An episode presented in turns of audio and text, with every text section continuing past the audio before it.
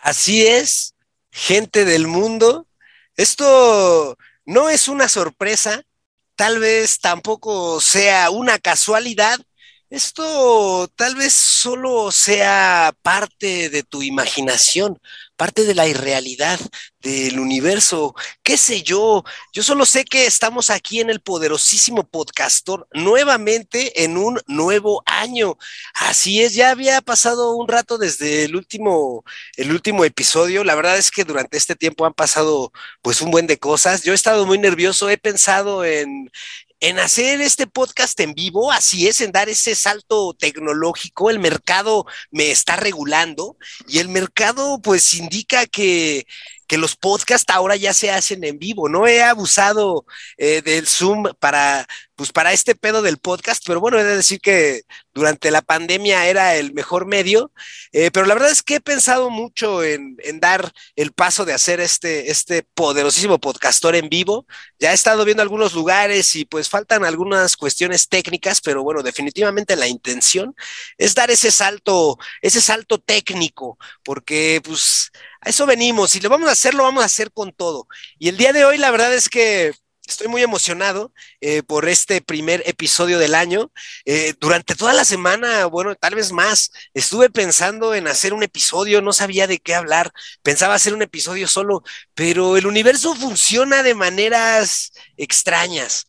Eh, uno nunca sabe de repente qué experiencias nos guardan la vida. Y les voy a contar una muy breve historia. Hace un tiempo vino una banda la cual yo disfruto mucho.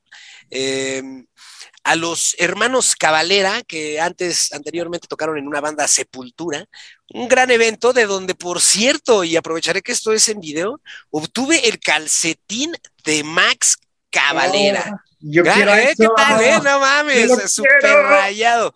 Max Cavalera estaba, estaba tocando pues con esta madre puesta en su antebrazo, viéndose sumamente pues rifado, sepulturero, y al final del concierto lo, lo, lanzó y lo aventó y me quedé con él en señal de buena vibra. También ese concierto eh, me quedé con la plumilla de la banda abridora Cabrón. Curiosamente, yo que suelo no obtener cosas de ese estilo, pues ese día me tocó dos cosas. Pero algo aún más de brillante de esa noche, algo que realmente hizo de ese un gran día, fue que en el desmadre realmente fue así, pues no, me acuerdo si a principios, a mediados del concierto, no sé en qué, en qué momento pasó, cómo fue, no puedo recordarlo, pero en algún momento del concierto empecé a hablar con una persona, con dos personas. Eh, ahí empezamos a echar un poco de rock and roll hablando de lo de la banda pero con una de, de estas personas, eh, pues hemos seguido en, comunicación, resulta ser eh, las causalidades del universo. Es muy curioso, es muy eh, divertido de observar cómo funcionan las cosas en la vida cuando las observamos. Resulta ser que cuando, por alguna razón mágica, mística y misteriosa, más allá de mi comprendimiento, esta, una de las personas con las que hablamos resultó ser un director, guionista, escritor, además de creador de contenido. Él tiene un canal en YouTube, ahorita vamos a hablar de eso, en donde hace una de las cosas que más admiro y respeto, que es hacer comedia. Tiene unos videos que en verdad me gustan mucho, otros que no tanto. Ahorita hablaremos de eso porque es parte de, hacer del reto de hacer comedia. Eh, y el día de hoy, eh, pues vamos a tener aquí en el poderosísimo podcastor, eh, pues Ah, corrígeme si estoy mal en esta, mi hermano, eh, oriundo del estado de Hidalgo. Sí, sí, ah. Eh, director, eh, guionista, escritor, em, de vez en cuando actúa el mismísimo León Hernández. Buenas noches, León Hernández, León Peleador sin ley, Hernández. Bienvenido al podcastor. Ah, buenas no te... noches. ahí está, buenas noches, mi hermano. ¿Cómo andamos? Pues aquí iniciando con todo nervioso. No, un gustazo, ya preparando esto desde hace cuándo y ni las tocadas, ni conversar, ni nada. Bueno, más allá de los mensajes, pero ya queríamos organizar algo más. Más, más debrayado. Pero lo que la Más geografía... larguito, más preciso. Exacto. No tan improvisado, es que estamos hablando de la improvisación, que se necesita algo. Y eso que no está estamos lejos, realmente no estamos lejos de Hidalgo a la Ciudad de México. Es, si no hay tráfico. Ay, te, se- te- te perdí por un momento en... ¿Se escuchas? Sí, sí, te escucho. Ay. Sí, de que no está tan lejos eh, Sí, no, de no Hidalgo de la. Ciudad de México. No, es una hora, hora y media, dependiendo el tráfico o cómo manejes. Ah, caramba, pues la verdad es que sí. Ya llevábamos un rato planeando esta conversación, eh, se ha estado cocinando, pero por algo pasan las cosas, mi estimadísimo León, porque durante este tiempo, eh, pues te he ido brevemente a través de las redes sociales y de los mensajes que podemos eh, eventualmente intercambiar, pues conociéndote más y dándome cuenta de, que eres un tipo sumamente talentoso. La verdad es que es un, honor para mí eh, y para el podcastor el tenerte como invitado, poder hablar de una de las cosas que más disfruto y más me inspiran, no solo a mí, estoy seguro que a muchísimas personas, de cine, de libros, eh, de comedia, por supuesto, porque yo la verdad es que me pongo muy nervioso cuando hablo con mis mayores. Una de las cosas que más he disfrutado del podcastor es que me pone muchas veces en esa situación, ¿no? En la, en la posición de estar del lado de la ignorancia, a la cual trato de, de defender con toda la dignidad posible. Eh, y este es una de esas veces en donde está el nervio de saber que estoy con un conocedor del séptimo arte, de la comedia y de otras cosas y pues, pues muy feliz, mi estimadísimo León. ¿Qué tal la, la barbacoa de Hidalgo? Uh, buenísima. Acá está la mera sabrosura. Te tienes que venir a echar unos tacos. Pues claro que sí Aquí lo un hacer. ¿eh? y un pulquito. Híjole, sí, sí tiene fama tanto la barbacoa como el, el pulque de Hidalgo, ¿eh? Bien, bien dragones y briagos. A huevo, pues es que, eh, pero es que es tradición, ¿no? La forma de hacer la barbacoa es súper tradicional, los hornos en la, en, en el, en el- en el subterráneo son, Y los hornos. Sí, aquí eh, hay algunos que todavía lo hacen. Y sí, el sabor es muy distinto. No, sacas la carne al olerla y dices, de aquí de una vez echarle al taco como va saliendo. caramba, saludos Sí, a toda la comunidad vegana que nos está escuchando. Eh, la verdad es que sí, Sí, es para, una de las... para que se echen un taco, para que se echen un taco, los invitamos a echar taco, por favor. La verdad es que sí es, es un gustazo, un, un, un placer culinario. La, la comida mexicana es eh, de una riqueza ah, pues sin igual y yo estoy muy, muy, muy feliz, mi estimadísimo León, pues ya de por fin estar aquí hablando de cine. ¿Recuerdas ese día que nos conocimos en el concierto de, de Cabalera Sí, de Conspiracy? Cabalera Conspiración. no, Todas les decimos sepultura. ¿saben? Sí, yo también le digo sepultura. Yo todas es sepultura, sepultura. Los Mac, los hermanos, yo eh, siempre los quise ver y era la oportunidad. Digo, la verdad siempre manejo lo de la envidia. Les tengo envidia a quienes los hayan visto en su momento antes de su trágica separación, que fue más que nada por los, eh, por los mismos hermanos, ¿no? Ya muchas diferencias. Y ahí nos conocimos, creo que fue después de que tocó Cabrón, Sí, ¿verdad? ahí nos empezamos a conocer, andábamos ahí echando slime, andábamos calentando todo el esqueleto y la carne para entrarle bien al roots. Y sí, justamente con el Roots, que curiosamente de los discos, para mí Sepultura se acaba en el, en el caos, el caos. eh, El 80. Chaos CD. Eh, ya los demás no me gusta tanto, ah, sé que hay muchos seguidores y todo, pero bueno, en lo personal, de esa, de esa saga de discos, el que menos me gusta, curiosamente, es el, el El Roots. Pero tenía tantas ganas también igual de verlos a los eh, hermanos Cavalera, no sabía que me esperaba pues el Sí, calcetín, mira, además, mira, te tocó. que, un que mira, observación, observación interesante, ¿eh? Max Cavalera sudó mientras usaba esta pieza, lo cual quiere decir eh, que elementos de su ADN contenidos en su sudor quedaron impregnados en este calcetín. Yo lo he usado después de haberlo ganado varias veces en distintas tocadas y también he sudado. Este calcetín comparte elementos de ADN de Max Cavalera y míos. Es como un hijo. Sí, ya tiene ahí. Es el increíble. embrión, el esperro, el ADN, incluso hasta el, ahí se va a ir fecundando el monstruito metalero brasileño, mexicano, saliendo ahí. Ah, pero saludos a Brasil. cosa se va a arrastrar así. sí, no, la verdad, muy, muy contento de, de ese. No, Ese y- día, y pero de que- conocerte que dices eso, eso, cuando te tocó y que empezamos a hablar, todavía no lo escribo, es un cuento que va sobre eso. No tanto del ADN, pero sí va con algo ahí parecido con lo que te cayó. Venga, pues ya. eh, Cuando lo tenga, te lo voy a compartir. Por favor, porque sí es, es algo que tengo muchas ganas ya de, de entrarle. Bueno, ahorita de que hablemos de, de, de, lo que escribes, ¿no? Porque es algo que me gusta mucho, los libros. No soy como tal un conocedor, la verdad es que desconozco muchísimas cosas, pero disfruto mucho, aprecio eh, mucho. Y en ese concierto, eh, pues empezamos a hablar, no recuerdo cómo, ah, tú me, bueno, no me acuerdo exactamente cómo, pero la primer gran sorpresa que me llevo de conocer al señor León Hernández eh, fue que me compartes unos videos de, de, tu canal en YouTube. ¿Cómo se llama? ¿Cómo te puede encontrar la banda en eh, YouTube, mi estimadísimo León? Peleador eh, pueden encontrar como José León Hernández o poner José León Sketches y ahí te van a salir, o José León Cortos o igual películas y te van a salir todos los cortos o las pelis, te va a salir solo la primera, la segunda todavía no la, no la hemos eh, dado al público, pero ya está ahí en el canal esperando que se active y que les llegue. Y esa fue la primera sorpresa que me llevé. Yo estaba, eh, pues, en ese momento. ¿Qué, ¿Cuánto tendrá que fue ese concierto? Porque estoy hablando como si fuera muy lejano, pero realmente no fue tan lejano. Mayo, junio, ¿fue, fue en julio o agosto? Igual ni, ni, ni Bueno, pues ni siquiera van seis meses, realmente Ajá, ha pasado no, poco. No mucho, fue poquito, sí, lo recuerdo bien porque en mayo fui a ver a los Smashing Pumpkins y ahí fue cuando vi lo, el cartel de... De Santa. Ajá, el cartel de Santa, me fui a rapear un rato ahí, me sentía bien barrio. El cartel de los hermanos Caballero, dije, wow, van a venir, y dije, a ver, y es con el Rups. Dije, pues bueno, órale, va, me lanzo aunque sea con el Rups. Yo esperando escuchar rolas de la Rice, ¿verdad? Claro, no iban a tocarlas. Después dije, bueno, es ahorita o nunca, ya no nos vuelven. Y estuvo muy chido ya después de, pues ya empezamos a platicar, de conocernos ahí, eh, me compartes tu canal.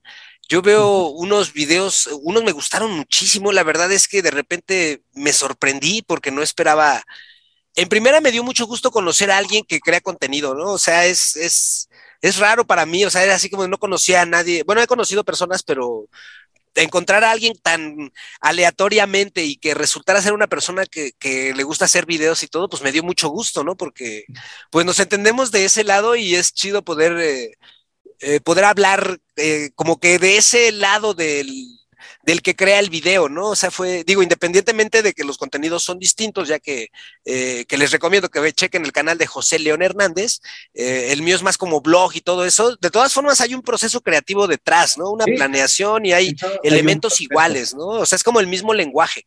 Entonces, para mí fue muy interesante el poder encontrarte, eh, ver tus, eh, tus videos y lo segundo que me sorprendió es que eran comedia, es que eran sketches, de las cosas que más me parecen arriesgadas, complicadas, porque, y ya me lo dirás tú con tu experiencia, si hay algo difícil es hacer reír, es muy seria la comedia.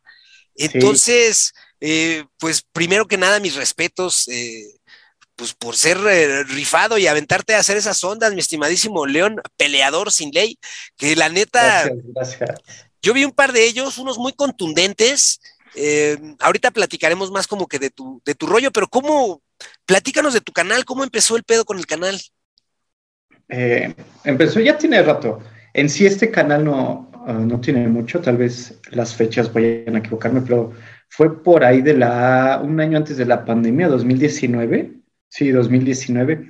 Antes tenía otro con un amigo y colega, le mando saludos a, al buen Ivancito, al Cuervo de Po, así se llama él. Así lo apodaron. Yo creo gran... que tenía así un pico, que no se los he visto, ¿verdad? Pero yo creo que los. Y, y saludos a Alan Poe que nos escucha desde Ultratumba, igual, perdón, discúlpame. Igual también, lo mandamos saludar desde allá, si anda por ahí vagando, sí, buscando, con... tú no eres gótico, yo soy el Con un gato negro ahí al lado. ¿no? el, cuervo, el, cuervo, le anda chismoseando, ese, ese, ese, ese, ese. Y empezamos haciendo cortitos, cortos, casi algunos eran experimentales, en el principio eran totalmente experimentales. Eh, de todos modos, por lo experimental que fuera, había como una historia, me llamaba mucho contar, ¿qué podías contar en ese lapso de tiempo? En cinco minutos, diez minutos, veinte minutos. Y ahí saltamos a los sketches con este personaje que se llama José, que no soy yo en la vida real, yo no me comporto así, me gustaría comportarme así. Sería imposible comportarme así, andar soltando frases, diálogos, comentarios a diestra y siniestra, actuando casi de una manera anárquica, controlada, depurada, no se puede, es, es muy difícil hacer eso en la vida real. Y me dice, oye, ¿por qué no hacemos este? Haz de cuenta que el sketch era de que eran dos roomies, José y yo. Así se llama la serie, la pueden buscar en el otro canal. José y yo, ponen mi nombre, José León, José y yo. Y él se llama yo. Lo tuvimos que su personaje nunca sabe su nombre, es yo. Ah, pues vamos con yo. Y ahí sale el otro, el roomie. Y peleábamos por la tele y ahí empezó y me gustó. En ese momento yo no había planteado la comedia, creo que si llegaba a poner comedia, no, la, quitaba, la anulaba inmediatamente de los guiones. Y me di cuenta que había soltura, había ritmo, y dije, pues a mí me gusta ver comedia, y muchos de los directores que me gustan son cómicos. Eh, Billy Wilder, eh, Woody Allen, por acá, ¿quién más? La, nuestra comedia negra, la nuestra, México para abajo, es una comedia muy, muy negra oscura que incluso pues, nos causa una risa bárbara y es como de, les da risa. Esto lo hacen totalmente. Nos rimos de nuestras desgracias y de los demás cuando se puede, lo cual en otros lugares no, no es tan, tan extenso, tan puesto. Es como de, ah, pues un chiste para mí, sobre mí y ya. No, y acá ya sabes cómo son los albures, los insultos, las ofensas, ¿no? Las parejas que se ofenden así se llevan. Y ya de ahí podemos irnos, el que se lleva se aguanta, sí, pero ¿qué vas a aguantar?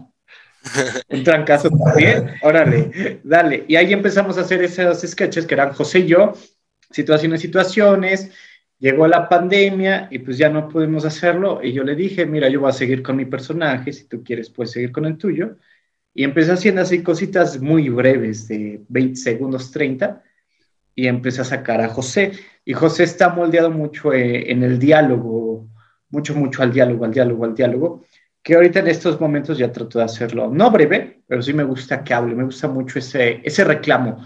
Eh, alguna vez escuché a, a Héctor, eh, Héctor Suárez, que es igual uno de nuestros comediantes, y llegó a decir que el mexicano no reclama, que nos falta esa cultura del reclamo, porque todo lo tenemos que aceptar. Y la comedia es una manera de hacer crítica, es una manera de golpear, es una manera aguerrida de decir muchas cosas, pero sabes que vas a hacer reír. Y lo que hablábamos hace rato, son cosas pequeñas, pueden ser chistosaditas, pero entre esas chistosaditas tú puedes meter una balita que va a abrir a alguien, lo va a despertar.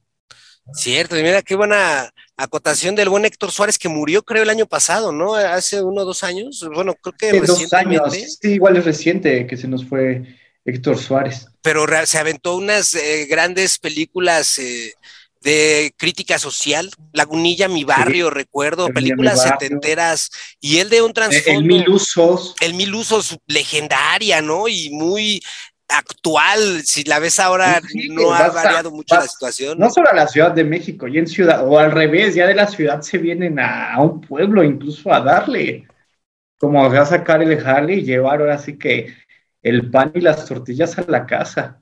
Sí, y la verdad es que se aventó eh, cine muy bueno. Me, me, me, gustó la última película que hizo antes de morir. Eh, ¿cómo se llama? Mentada de padre, creo que mentada de padre, mentada de padre. Me gustó verlo ahí eh, morir, eh, valga la, la rebusnancia en, en, un acto, pero sí un gran referente del cine nacional. Em, oye, y entonces empiezas con todo esto, pero ya, ya se ve como que traes eh, trasfondo, que ya eres eh, conocedor. Antes de esto, ¿qué? O sea, ya escribías, ya tenías, eh, estudiaste como algo, cine, no sé, teatro, alguna cuestión así, antes de iniciar con el Intenté entrar a algunas escuelas de cine, las usuales que tenemos en la Ciudad de México, más cercanas. Me, me desagradó mucho el proceso de selección eh, a veces siento que no era tanto como tus intenciones de hacer cine, sino qué querías hacer con el cine. Y pues, Platícanos, ¿cómo es un proceso de selección? No, no tengo la verdad ni idea, nunca he, es un universo nuevo, siempre me ha gustado mucho, pero nunca he como estado cerca ni siquiera de, pensar en estudiar cine. Pues primero es la cómo, es la cómo. Pasas y ya te hacen un examen. Es un examen de cosas que tal vez tú ni siquiera te vas a dedicar. Puede ser historia del cine, de ahí se va variando, por ejemplo, a tecnología y otros aspectos que pues tú puedes desconocer y que yo creo alguien que ya está muy enterado pues, lo sabe y lo pasa. Eh, y de ahí vas calibrando, calibrando y dices, no, pues yo, yo aquí no, no quiero estar. Y me dio mi, mi desobediencia. Siento que desobedecer es una parte muy importante si quieres ser artista o si quieres ser esa persona que te gustaría ser. Y pensé en muchos directores que no estudiaron cine, escritores, escritores que ni siquiera fueron a clases de escritura. Dije, voy a hacerlo así, voy a ver cómo se hace, voy a ver pelis, eh, y no veo pelis como para inspirar o, meter referencias. Se me hace algo muy complicado eh, ver una peli y luego diga, ah, yo quiero hacer eso y meterlo en, un corto, en un sketch, ¿no? Eh, no me gusta, no, no es mi planteamiento, pero sí una peli puede motivarte a hacer una a ti. Ya sea acción, comedia, horror, terror, drama, melodrama, hasta telenovelas, absurdo, muchas cosas puedes hacer. Y de ahí me agarré y pues al principio me compraba libros muy técnicos, me las pasaba leyendo y dije, ay, porque aquí no es, no es lo mío, lo aquí. Y ya lo entendía, luego me pasaba otras cosas, otras cosas, y hasta que este camarada Iván me dijo, oye, pues tienes una cámara. Digo, sí, pues vamos a grabar. Sí, ¿verdad? Así de sencillo, vamos a grabar, va, de una vez. Y ahí tenía unos guiones y empezamos a hacerlos, hacerlos, hacerlos. Digo, eran experimentales, algo, yo diría, no, no eran dramáticos, eran más, más melosos, eran muy sentimentales, así, sentimental de apreciación del cine, cómo adorabas al cine, el romance, ponía un romance muy, muy bruto, no tan expresivo y ponía ahí parejas, y ahí iba jugando, jugando, jugando, y hasta que llegó a esta parte en la que dije, bueno, quiero hacer una película y llegó con Amor Aura. Con Amor Aura la hicimos en la Ciudad de México y Tulancingo. Eh, la protagoniza Cristian Carene, yo igual actúo ahí, y es sobre la ilusión del amor. Es una peli sobre estas ilusiones, estas fantasías, estas decepciones que nosotros nos inventamos cuando todavía ni siquiera salimos con la persona. Ah, me va a decir que no y ya te estás que todavía no sales con la persona, vidilo, que ni siquiera conoces a esta persona y tú ya estás en estado de enamoramiento tan extraño y que a la vez vas a quedar tan marginal, porque la persona ni siquiera lo sabe. Sí. Y así fue como surgió. Eh, con Amor Aura hice eh, pequeños trayectitos del guion, no fue muy largo, fue muy cortito. Una libreta hice 10, 15 páginas, fue muy corto. Y ya cuando lo fui grabando, me dije, vamos a ir soltando, soltando, soltando sugerencias como vaya saliendo. Y mi intención era que tuviera un aspecto de la Nouvelle Vague, la, la nueva ola francesa. Y no, resulta que cuando la veo hace, ¿cuándo la vi? Creo que el año pasado la volví a ver, porque ya no me gusta ver lo que hago, en ocasiones lo llego a ver, dije, no, no tiene ningún aspecto de nueva ola más que la cámara en mano, parece más como un video musical. Me encargo así alargado, grande. Dije, oh, me gusta esa parte, ¿no? Como que tomar los videos musicales, igual hubo un punto, puede ser que en 80s, 90s, 2000, algunos recientes igual tienen esa, esa intensidad cinematográfica. Y dije, ah, pues me gusta, es como que esta parte, aquí está empieza con piano la película y ahí con unas esculturas de Leonora Carrington. Hay un pianito lindo, luego pasa para acá, se hace un jazz, luego por ahí creo le, le ¿qué más le puse? Un blues, luego le pongo clásicas, piezas clásicas breves, pero muy, muy expresivas, que van sonando como olas y van quedando. Y fue lo que, fue lo que me agradó de, esa peli. Me habría gustado ponerle eh, alguna baladita, ya no la encontré, o cuando se la quise poner es, e, es, es como una, cuando alguien invitas a comer y no le gusta esa comida, así es igual una peli, es como de, yo no como eso. O sea, la peli ya tiene su manera, tiene su, su audio, y su imagen es, así soy, así me aceptas, llévame. Caramba, pues vamos a continuar esta, esta conversación después de una pequeñísima pausa, mi estimadísimo León. Así es, me gustan estas pausas porque tú que estás escuchando esto, eh, pues en distintas partes del mundo, eh, pues ni cuenta te das de estos trucos, ¿verdad? Comercial, eh, comercial. Así es. Les vamos a vender cosas en un instante. Ventas, ventas, dinero, el dinero requiere dinero, cosas. Pero bueno, volviendo después de, de, lado, dejando un poco este lado capitalista de los comerciales, eh, volviendo con el, con el cine, oye, entonces eres todo un punk en esto de la, de la creación. A ver, corrígeme si estoy mal, si estoy entendiendo bien como que el relato.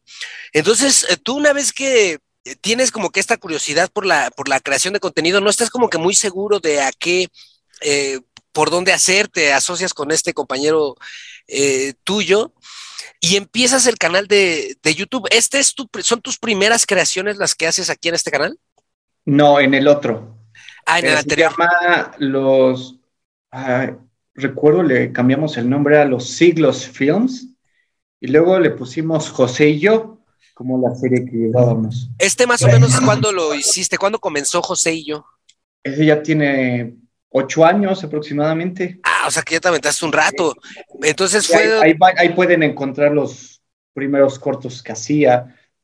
Y ya en este canal, en el mío, José León, lo empiezo con un corto que se llama La Cita, en el que igual sale Cristian. Es, es una pareja de, de frikis y tienen su cita, pero la chica para que pueda salir con él eh, lo pasa por pruebas, si se van a la calle, ella sale bailando con una canción de Prince, pero es un cover que hace Beck.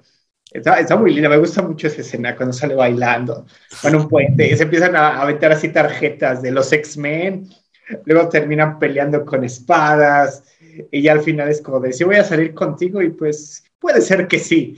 Está, está, está agradable el corto, no sé si te pasé ese. Si no te Sí, pasé, ya lo vi, no, yo me lo di un, mando de me di un, este, sí está, está bueno. Eh, y esta, la cita, eh, digo, no le cuentes el final para dejarles el link Sí, sí, sí, a la gente en, el- en la descripción cuando subamos este video eh, y que vayan a checarlo. La verdad es que sí está, está bueno. Y entonces empiezas con este de la, la cita. Sí, ahí ¿Y ya empiezo. ¿En qué año? ¿Cuándo hiciste la cita? Eh, 2019. Este Estoy también es, fue 2019. este también es en blanco y negro. No, ese no es en blanco y negro. El de que es en blanco y negro es ¿Es el de Amor Ahora? Ajá, con Amor, Amor Ahora. es en. Sí, porque recuerdo la, la el de la cita, porque me, me- sí me lo aventé, que fue más, más Sí, la, la chica sale con una capa, yo salgo con. Ay, no recuerdo que lleva un casco mi personaje. Lleva ahí un casco muy gracioso. Y está este hilo conductual del amor que mencionabas al principio de, de la plática, Ajá. que pues andabas en Eh, esta onda del romance, del amor, de Sí, la todo esto del comedia y todo esto. Me, me gusta mucho el amor en, en todas sus presentaciones. Eh, Cuando se habla de amor, hablamos solo del amor romántico, ¿no? De tu otro ser, tu media naranja, que a veces ni siquiera es tu media naranja. Tú ya estás completo y alguien llega y ahora sí te haces media, te desmadra totalmente, te vuelves. Ahora sí, ya hasta un cuarto de, de mandarina te vuelves ahí. Pero está este amor igual por la amistad, el amor a tu familia, eh, el amor incluso un, desconocido, el amor a personas que ni siquiera vas a conocer, el caso de músicos eh, famosos o personalidades, el, el amor incluso a cosas, el amor a cosas, se lo tenemos. Eh, el amor me llama la atención en todas las formas que puede manifestarse. Qué bonito, caramba. La verdad es que está muy, muy chido. Deja- a- a- voy a hacer aquí una, una breve acotación. Me gustó mucho lo, lo que decías y me uno a esta totalidad. También es mi, eh, en mi camino eh, por el cual he pasado por sectas, grupos de doble A y cosas así. He aprendido algunas cosas del ser, ¿no? Y una de esas es también el absoluto del amor. Y es bien cierto y concuerdo total y absolutamente eh, con es, contigo, ¿no? Y con esta filosofía de la totalidad del amor y el amor al prójimo, como decías, el amor al conocimiento, el amor a, a los padres, el amor a, a, tu profesión, sea cual sea que, Sí, que a, lo que tú haces, a lo que tú haces, lo tienes. Es parte del todo, ¿no? Es parte de la totalidad de la existencia del amor. Acababa de leer en un, eh, un, libro que dice que realmente los opuestos solo son diferentes en grado, pero son parte de lo mismo, ¿no? Entonces, el amor eh, eh, lo abarca todo. Hay esta, la moraleja de la película esta de Interestelar, en donde te dicen que el amor supera barreras, fronteras de tiempo y espacio, y así, pues bueno, es una forma romántica de verla, pero yo estoy de acuerdo, si algo necesita esta sociedad eh, mundial es amor, estamos llenos de mala vibra, de violencias eh, duras, de, noticias complicadas. y, el amor propio se llega a confundir con ego. Pero que hay algo sano en el ego. El ego, al final el, ego, me agrada. si no es... que esa parte que es como de, ah, yo, yo solo importo.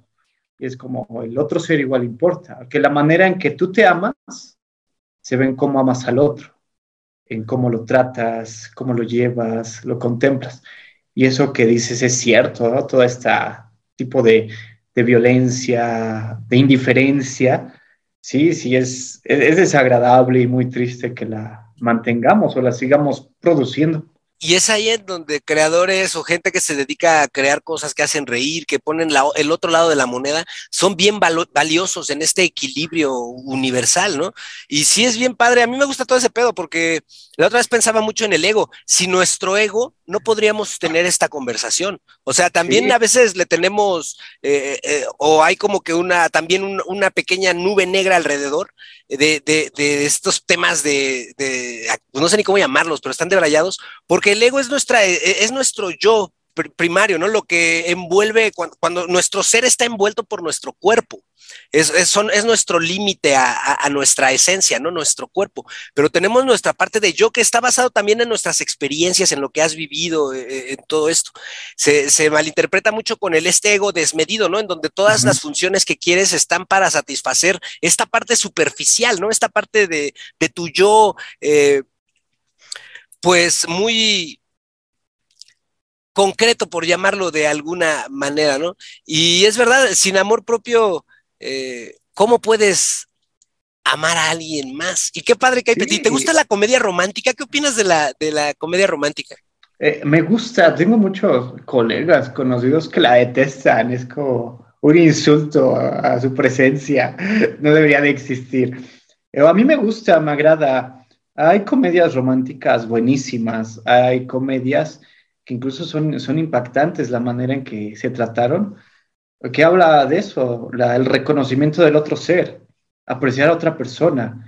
Y yo sí creo mucho en la otredad, porque uno crece de cierta manera extraño, ajeno, como un outsider, y uno siempre lo va viendo como de, pues yo no encajo aquí. Y yo que aquí en mi pueblo, en Singilucan, eh, no había metaleros o cosas góticas, extrañas, todo esto que a mí me agradaba, no tenía con quién compartirlo realmente. Entonces me lo fui guardando, guardando y dije, pues esto no se lo puedo decir a nadie más. Pero llegó un punto en que dije, esto yo lo estoy aprisionando, lo tenía muy, muy así en un calabozo de mi ser, todo esto. Y la pandemia a mí me hizo bien, por eso me hizo volverme a encontrar con quien soy, con quien tendría que ser y no tenía que haber cambiado por nada. Me negué mucho tiempo la comedia, el horror, el terror, la ficción, las rarezas. Son cosas que a mí siempre me marcaron, eran mi persona. Y ahora que ya lo expongo totalmente y como tú lo dices, vas conociendo otras personas, wow, te disfrutas totalmente, entiendes a las otras personas, comprendes sus procesos de duelo, si están en algún vicio, como tú comentaste hace rato, sabes que es un proceso difícil, no es un proceso como de, ah, ya, lo dejo. No, sí es un proceso muy difícil y aprendes, aprendes a estar con otras personas, aunque no tengan los mismos gustos. ¿Por qué? Porque tú igual fuiste un raro y sabes lo difícil que es estar con alguien, ¿no? O que esa persona no lo comprenda, que es lo que luego eh, no sabemos, no sabemos escuchar y ni mucho menos ver al que está frente a ti o a un lado. Estoy totalmente de acuerdo contigo. La verdad es que es un, Un muy bonito mensaje, me dejas pensando en varias cosas, hay como eh, cosas que me gustan mucho. Eh, ya, ya, no me dijiste, quisiera saber cuál consideras tú que es una buena comedia romántica. Me gustaría... Comedia romántica, de mis favoritas es la de cuando Harry conoció a Sally cuando Harry conoció a Sally. Y te lo pido porque tú tienes unas muy buenas recomendaciones. Eh, gracias, tú que estás escuchando esto, ponle atención, yo la voy a buscar, la voy a anotar. Cuando Harry conoció, a Sally. Y la verdad es que es, bien cierto, a veces el abrirte a conocer otros mundos, eh, el cine es como la visión del director, tú me corregirás o me dirás una opción, pero se me figura que el cine es como una visión de alguien que te va a contar una historia, ¿no? Y al final del día hay muchas historias, muchas visiones, cada cabeza es un mundo, ¿no?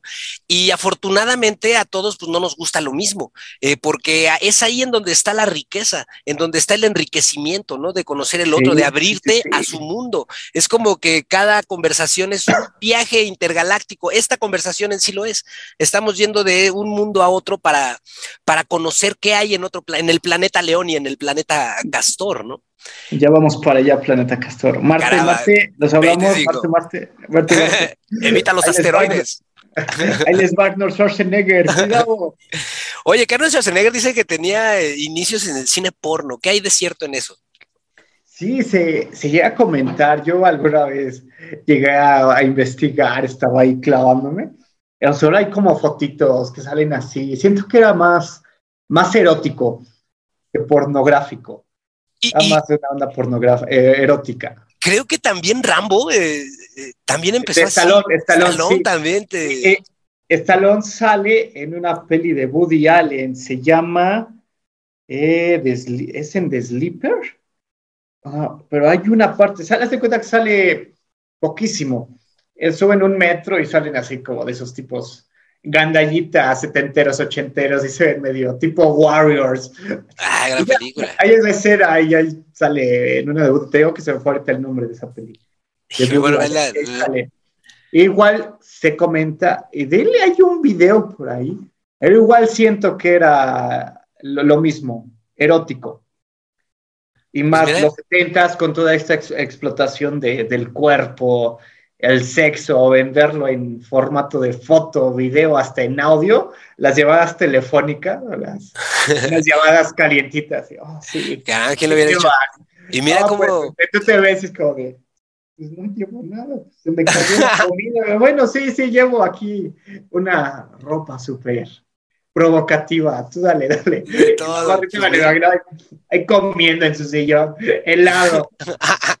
Fíjate, pues por eso dicen que el gabacho es la tierra de la oportunidad, porque eh, a una persona como Arnold Schwarzenegger empezando haciendo cine para erótico, para adultos, cine comercial, después llegó a ser presidente de California, de un estado de los que más eh, producen, o sea que... ¿Te das cuenta? Igual como una persona se va eh, transformando, yo siempre he dicho que te tienes que ir deformando. Fuiste alguien hace tres años, puede ser que en otros tres años vas a ser otra persona. Van a pasar cinco, vas a ser otra persona. Y más que transformarte, te estás deformando. Y es un proceso muy natural del ser humano, ir cambiando. Las contradicciones nos definen más que lo que realmente confirmas.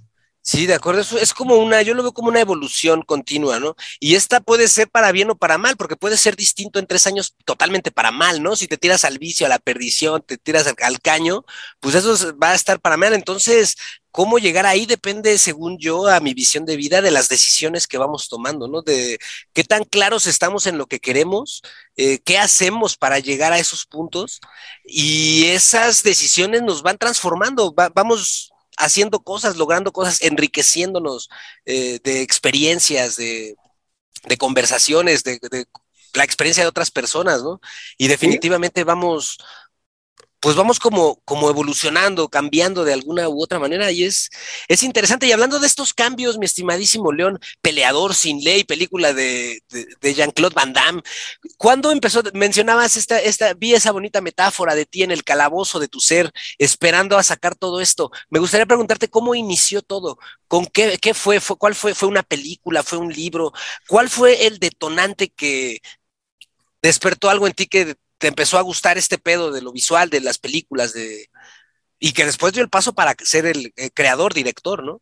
¿Cómo inicias? Eh, la, memoria es mentira principalmente. De acuerdo. Te engañaría diciéndote, fue desde niño, disfrutaba el, el, cine y la televisión, sí estuve muy pegado al cine y la televisión desde pequeño, pues veía infinidad de películas, lo que fuera, toda esta campechana de acción, comedia, eh, horror, terror, melodrama, románticas, y luego pues ya sabes, ibas a casa y las telenovelas, el melodrama total y ahí expresar. Y ahí no empezó, solo lo disfrutaba, lo veía. Ya, ya bien, bien, siento que fue en la prepa, eh, empecé a ver películas, las que le llaman de arte, yo siento que es mal llamadas de arte, creo que hasta cualquier película ya es arte, por muy, por muy comercial que sea, tiene esas, esas características, ¿no? En, sí el cine ya es un arte como para que vengas y le pongas, ah, el, cine de arte es como de, pues, ¿cuál?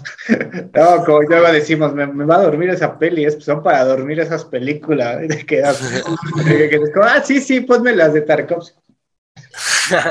Alguien echado ahí en la metafísica. O los que luego dicen, no, los poetas del cine, y es como de, eh, bueno, cuando yo quiero leer poesía, agarro un libro, yo no quiero leer poesía en pantalla grande. Pero ya son eh, diferencias y gustos. Y ahí empecé viendo, eh, ¿cómo qué directores eran? Lars von Trier, eran directores extranjeros. Lars von Trier, recuerdo bien, Michael Haneke, que ahora ya no me gustan, son directores que ya no me gustan. En su momento fueron este, este motor que abrió mi curiosidad al cine y fui entrando, entrando, entrando y que cuando vino esta prisión que te comentaba, tenía ahí guardado igual muchos directores que, que sí me gustan, los disfruto tanto. Entre ellos está Steven Spielberg, Spielberg no lo cambio.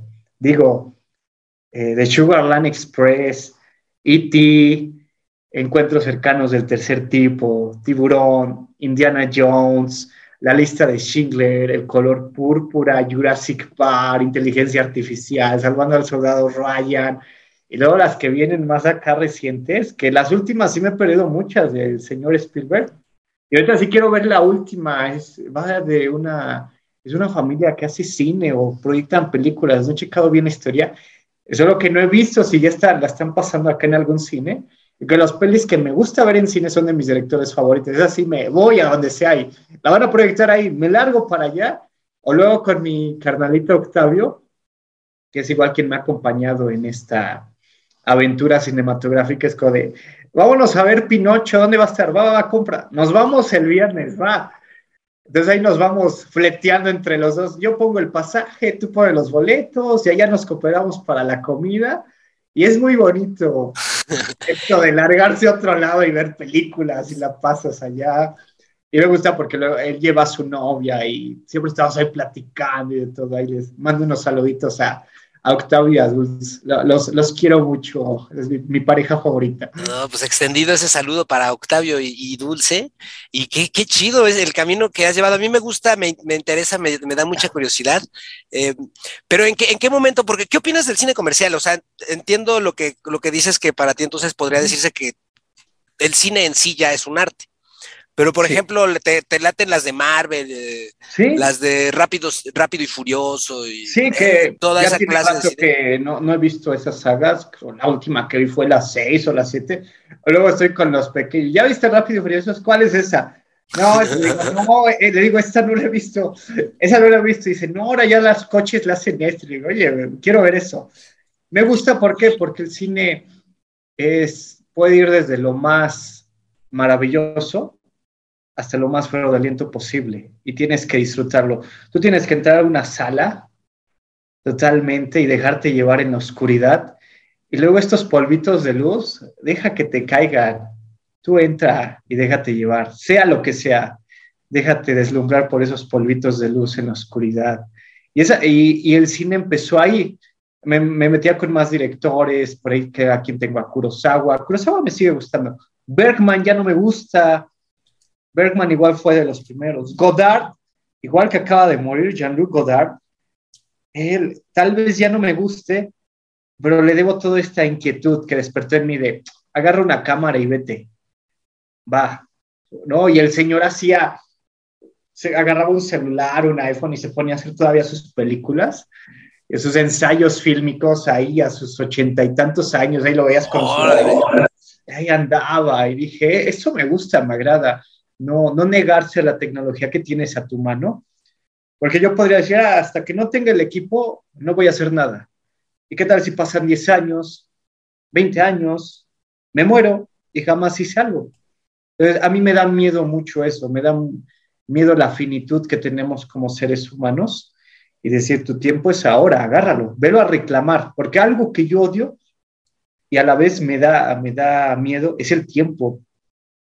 Odio calcular el, el tiempo, que sé que es importante en ciertas cosas, pero los números, es una hora, años, y en un parpadeo o incluso en un clic, puedes ver el tiempo de tu vida. Y es, wow, ya pasaron cinco años, ya pasaron siete, y me, a mí me da miedo, yo odio mucho el tiempo por eso. Lo digo oye, bastante. Oye, ¿y tú ves eh, tu obra, la, las creaciones que haces, eh, sketches, videos, películas, una forma de trascender en el tiempo? ¿O qué relación le das a tu obra y al tiempo?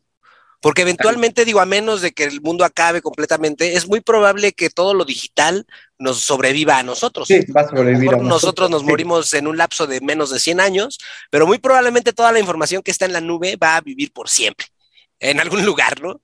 Eh, ¿Tú crees que esto de alguna forma es eh, una forma de, de, de traspasar la, esta realidad, esta eternidad a través de, de, de una obra? Pues sí, a algunas personas que luego lleguen a ver y les causa un sentimiento, se lo arrebata, siento que eso es lo más agradable, lo que yo espero, más allá de que esto sea repetitivo o se vuelva eterno. Si a alguien le llegó, eso para mí me causa mucha felicidad. Ah, le haya causado algún remordimiento, alguna emoción. Es lo que me llama la atención de cuando haces algo, tienes que llevarlo y es lo, es algo, lo que decíamos de los procesos creativos, es algo muy duro, porque la única manera en que sabes que lo estás haciendo es exponiéndolo. O sea, estás exponiéndote ahí de la manera más eh, tortura posible. Es, es, como un sadomasoquismo por gusto. Es como de, ya lo hice, ahí les va. Y, sí, es ah, duro. Tengo bonitos sí, es, es un sadomasoquismo que disfrutas como de, ahí está, dense, saquen los látigos, péguenle, péguenle, como, o abrácenlo, lo que ustedes quieran. Y es lo que me agrada cuando alguien hace algo, porque, digo, eh, el cine es algo que se tiene que compartir. Eh, alguna vez decía, me gusta, me gusta, te, te, digo, ir a ver películas, pero sé que a veces no es posible. Es una actividad grupal, pero la experiencia es individual. Sí, de acuerdo contigo. La magia de ir a un cine, como ahora que lo mencionabas, el dejarte deslumbrar por esas luces, sí es mágico, ¿eh? Sí hay algo distinto de ir y ver una película tal cual al cine, a verla pues en tu, en tu casa, ¿no? Hay, hay cierta, cierta magia que nos acompaña. Y fíjate que me recordaste eh, una conversación que tuve con una persona que espero que el universo nos dé la oportunidad de grabar los tres. Sí, sí. Vamos, eh, universo. Sí, confabula a nuestro favor al eh, doctor eh, Sauceverde, a quien se le manda un respeto y, y un saludo, por supuesto. Un saludo, saludo le, le, hice una pregunta a quien me, me dio una, una, respuesta muy similar. Yo le preguntaba al Doge qué prefería, que sus libros lo leyera una persona, pero que le diera muchísimo sentimiento o que lo leyeran millones de personas y que les valiera madre, ¿no? Y la respuesta fue algo muy, muy eh, alineado a, a, a, lo que comentas y a la importancia del hacer para percibir, para transmitir algo. El, es muy para interesante. Conmover, para conmover. Sí, una de las cosas que yo creo que a mí me impulsaron a hacer eh, la onda de los videos fue precisamente eso. Yo me he sentido conmovido por videos, por películas, por distintas cosas, pero me he sentido conmovido. Y entonces eh, me gusta pensar que puedes crear algo que conmueva a alguien, una canción. Eh. Ahora me he dado cuenta que hasta los videos, ¿no? Un video puede llegar a inspirar, ¿no? Un video hablando de la escuela puede llegar a inspirar a alguien a estudiar. ¿Estudiar? Y eso es sí. bien chingón, es, es una... es una sensación que es tan enriquecedora y que va más allá de los números. Y entiendo que el cine y todas las expresiones artísticas sí deberían de hacerse para, para que más gente las vea, ¿no? O sea, compartirlas y, todo esto. Eh, y es, es, una magia el poder eh, pues hacer esto, hablar de cine. Estoy muy, muy agradecido contigo, Leo, por, por, por tu tiempo, por darnos esta, esta conversación. Ay, gracias a ti, a uno que le gusta chismear, y luego no hay donde chismear. No, pues aquí, y esperemos que hagamos, al Doc le gusta el cine de terror, ¿eh? Y creo que tú también, tú eres... Sí, me gusta, me gusta mucho el cine de terror. Te digo, son cosas que ahí tenía en el calabozo. Ahí sí, Oye, pero... estar bien condenada. a ver si tú me puedes ayudar a entender algo. Yo he conocido gente muy mamadora con el cine, así gente que es bien pinche especial, ¿no? Y yo lo entiendo y lo respeto, ¿no? Hay gente que para, para entender algo hay que conocerlo, ¿no? Eh, mientras más lo conoces, mientras más elementos, por llamarlo de alguna forma, técnicos tienes, más puedes disfrutar algo. Y entiendo que hay gente que puede tener todos los elementos técnicos y que puede disfrutar eh, películas de a lo mejor de una forma distinta a lo que hace un simple mortal, ¿no? Pero de repente también esto nos lleva a posturas medio exageradonas, ¿no? O a posturas como intolerables con respecto a, a todo esto. Tú que conoces este lado, me gustaría preguntarte, ¿En qué momento se da esta diferenciación de, cine bueno y malo? ¿En qué momento un güey que es mamón dice, no, pues estos sí son las que voy a ver, güey, porque estas son las chidas, los inspirados. hasta, en la voz te das cuenta, dices, ya desde que habla ya, ya no te soporto. Pues por favor. Eh, eh, eh, es una cuestión, o sea, sí hay una cuestión técnica que diferencia ese cine o es una cuestión netamente de apreciación y de mamones personal. No, el, es de apreciación y es de la persona, porque si tú te dejas llevar, incluso hasta en tu casa, puedes disfrutar una película de una gran escala y carne cinematográfica. Podríamos hablar de películas 70, 80, eh, eh, un Robocop. A mí me gusta mucho Robocop y el director. Ah, es igual, era de los que te iba a decir, es de mis últimas obsesiones. Desde hace un año tengo a Paul Verhoeven en mi cabeza me gusta mucho lo que hacía Paul Verhoeven. Bueno, sigue haciendo el señor, tiene ochenta y algo años y aún se niega. ¿eh? Él no, no es un director que haga las cosas como por, por un premio condicionar, él lo hace y lo cuenta. Y son cosas bastante impactantes, pero que están hechas y las puede ver todo un público en general. Ya cuando la vas viendo y dices, ouch, aquí hay algo mucho que desgarrar. Sí, Paul Verhoeven siempre tuvo marcado eso. Robocop se le ha llegado incluso a decir que la bajó mucho en la, en la imagen de Jesús. Y hay tomas, ya cuando la vuelves a ver con toda esa historia de la crucifixión, o sea, hay tomas que sí parece cuando está así, lo están disparando, que se ve crucificado. Y viene la resurrección, cuando ya es Robocop.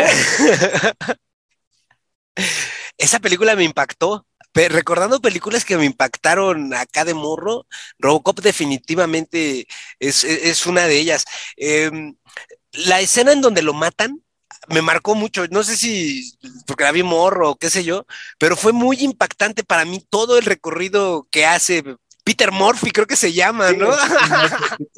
Eh, sí, cuando lo matan es impresionante. Es, eh, sí recuerdo mucho esa angustia, el haber, el que me transportó la película a sentir esta, esta angustia.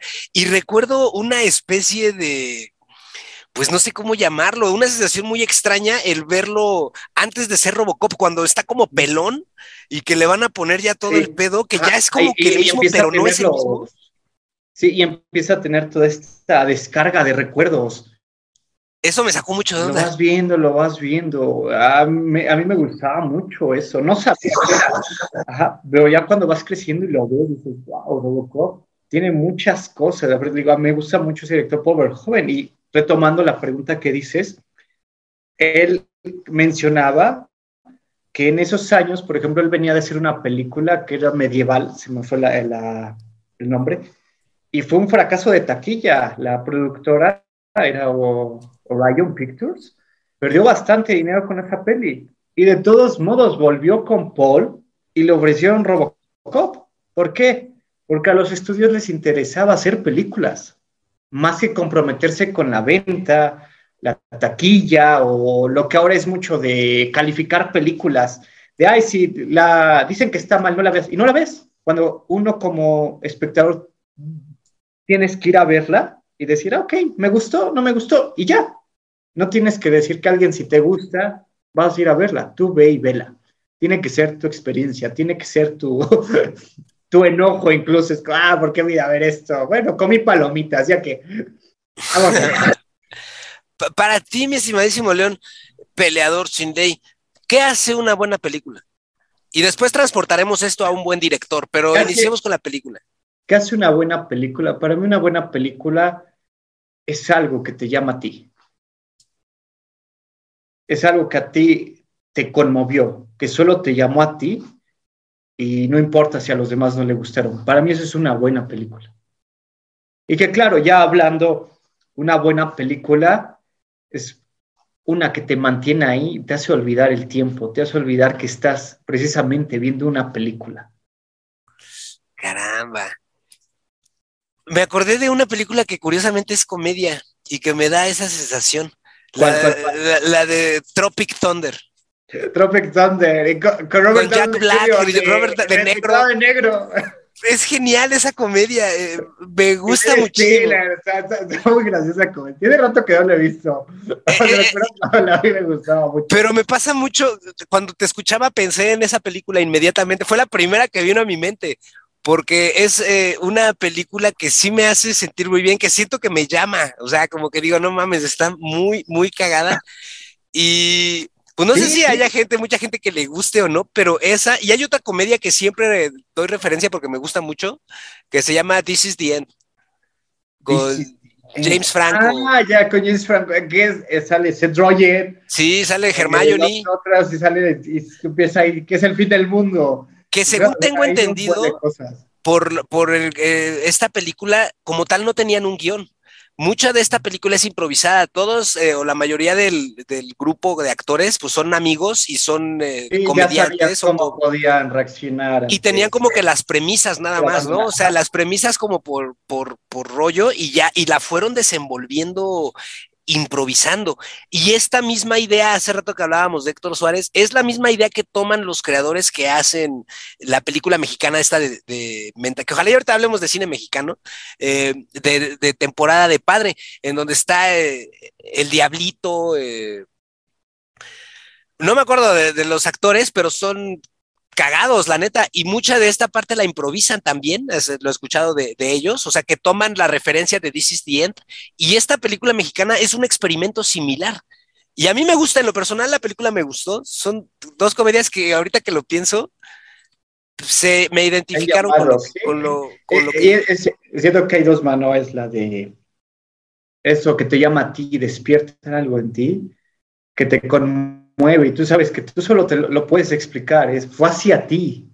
Es como si esta película fuera hecha para mí. Siento que igual así la música, hay, hay un, disco de los Rolling Stones, el Sticky Fingers, cuando lo escuché la primera vez, wow, a mí fue, fue todo un destello eléctrico, las guitarras de Kid, en ese estaba Mick, el otro guitarrista, Brian, todo me llamaba mucho, era un blues, así un blues desgarrador, que esa edad a mí me abrió y ahora le vuelvo a escuchar. Y cuando cumplió los 50 años el disco hice ahí un texto, ahí deben andar en el Instagram. Y dije, siento que hay discos que fueron hechos para ti. Tienes que salir al mundo, escuchar los que sean y descubrir los tuyos. Lo mismo con las pelis. Hay pelis que son hechas para ti y para ti van a ser buenas, magníficas, aunque para otras personas van a decir, son una porquería. Sí, pero esa porquería a mí me, da algo. Y eso es bien enriquecedor, bien padre. A mí, ¿sabes qué, qué música me hacía o me causó ese efecto así como muy apantallador antes de Slayer? Black Sabbath. Black Sabbath fue, fue, fue una banda que cuando llegó a mí sentí que me hablaba. Decía, no mames, es que los riffs, los tonos, hasta la voz, como que sí sentía que era para mí.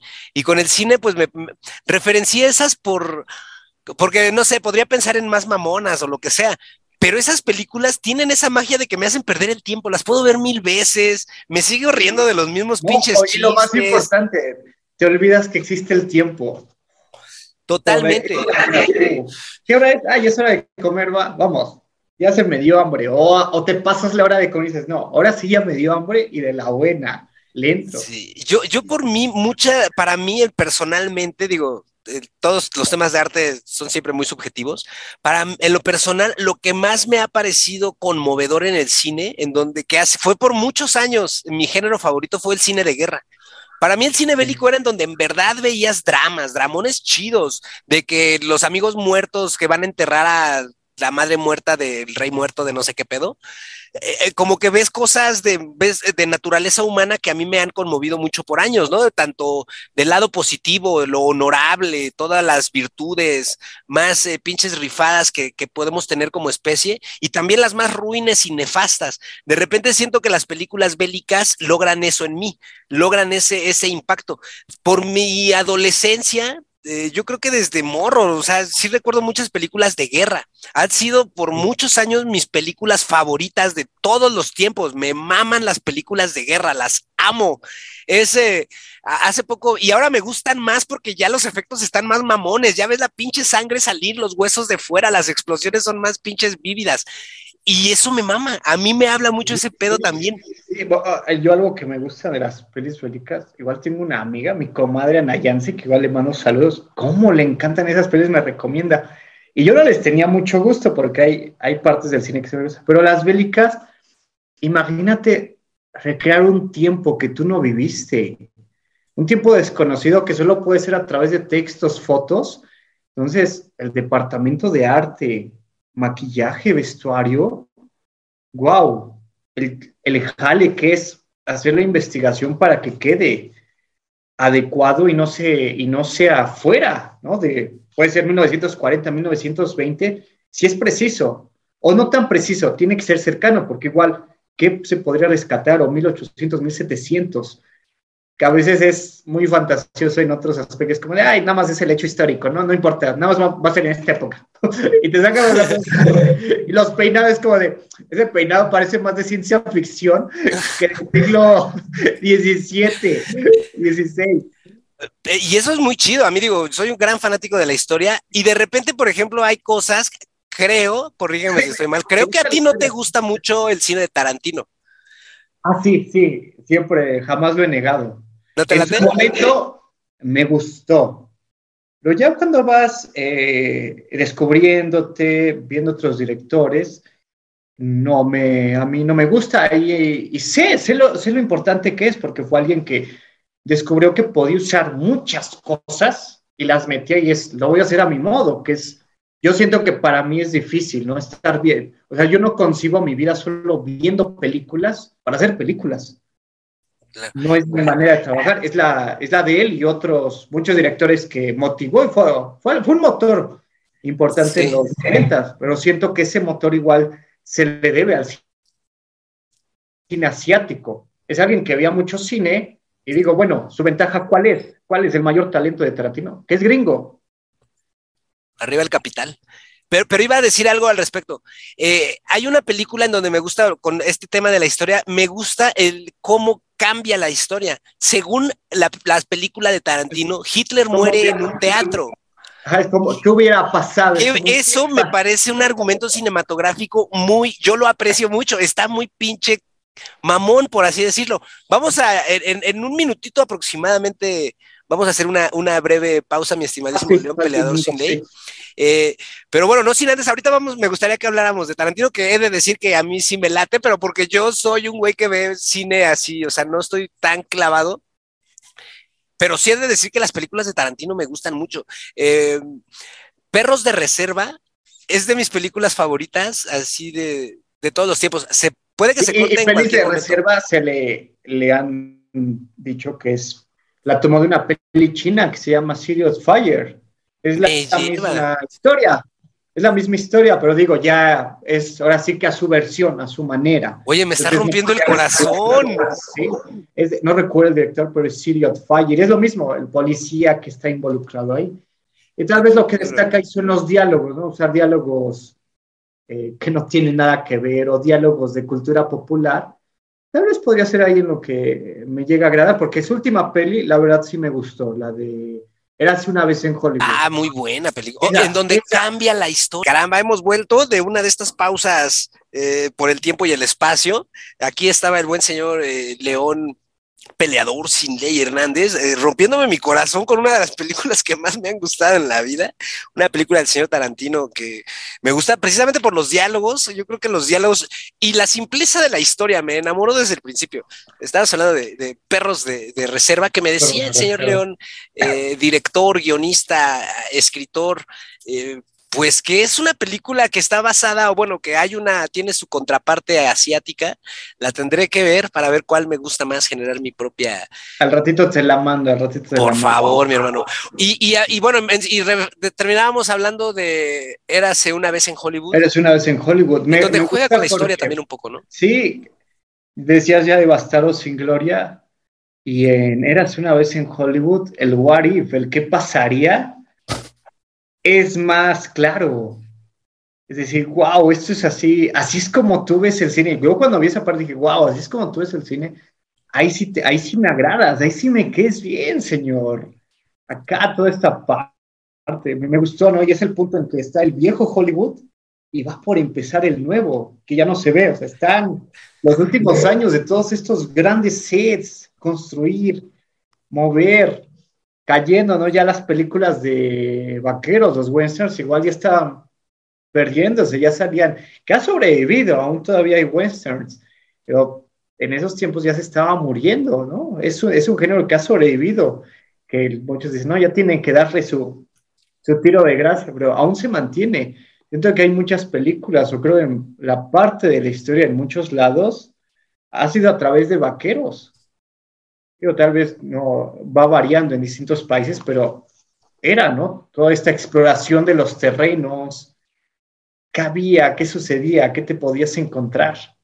Sí, es que creo yo, digo, aquí me voy a aventar un, un comentario que a lo mejor está fuera de lugar, pero creo yo que algo debe de tener que ver el peso histórico que ha tenido Hollywood eh, en, la economía mundial.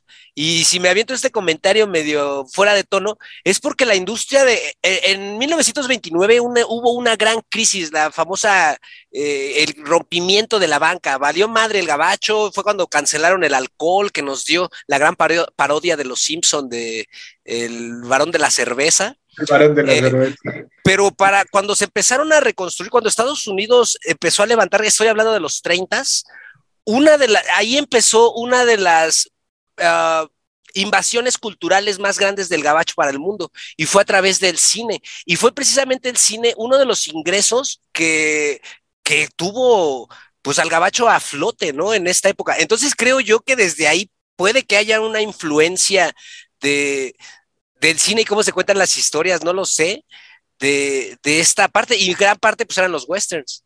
O sea, e, e, era parte de la industria, de la industria gringa, ¿no? Porque literalmente la figura del vaquero, pues es el vaquero gringo, ¿no? los vaqueros de ese estilo, pues no estaban así. Los agricultores en Asia no se veían como ellos, ¿no? Los agricultores en África no, se, no, no, usaban.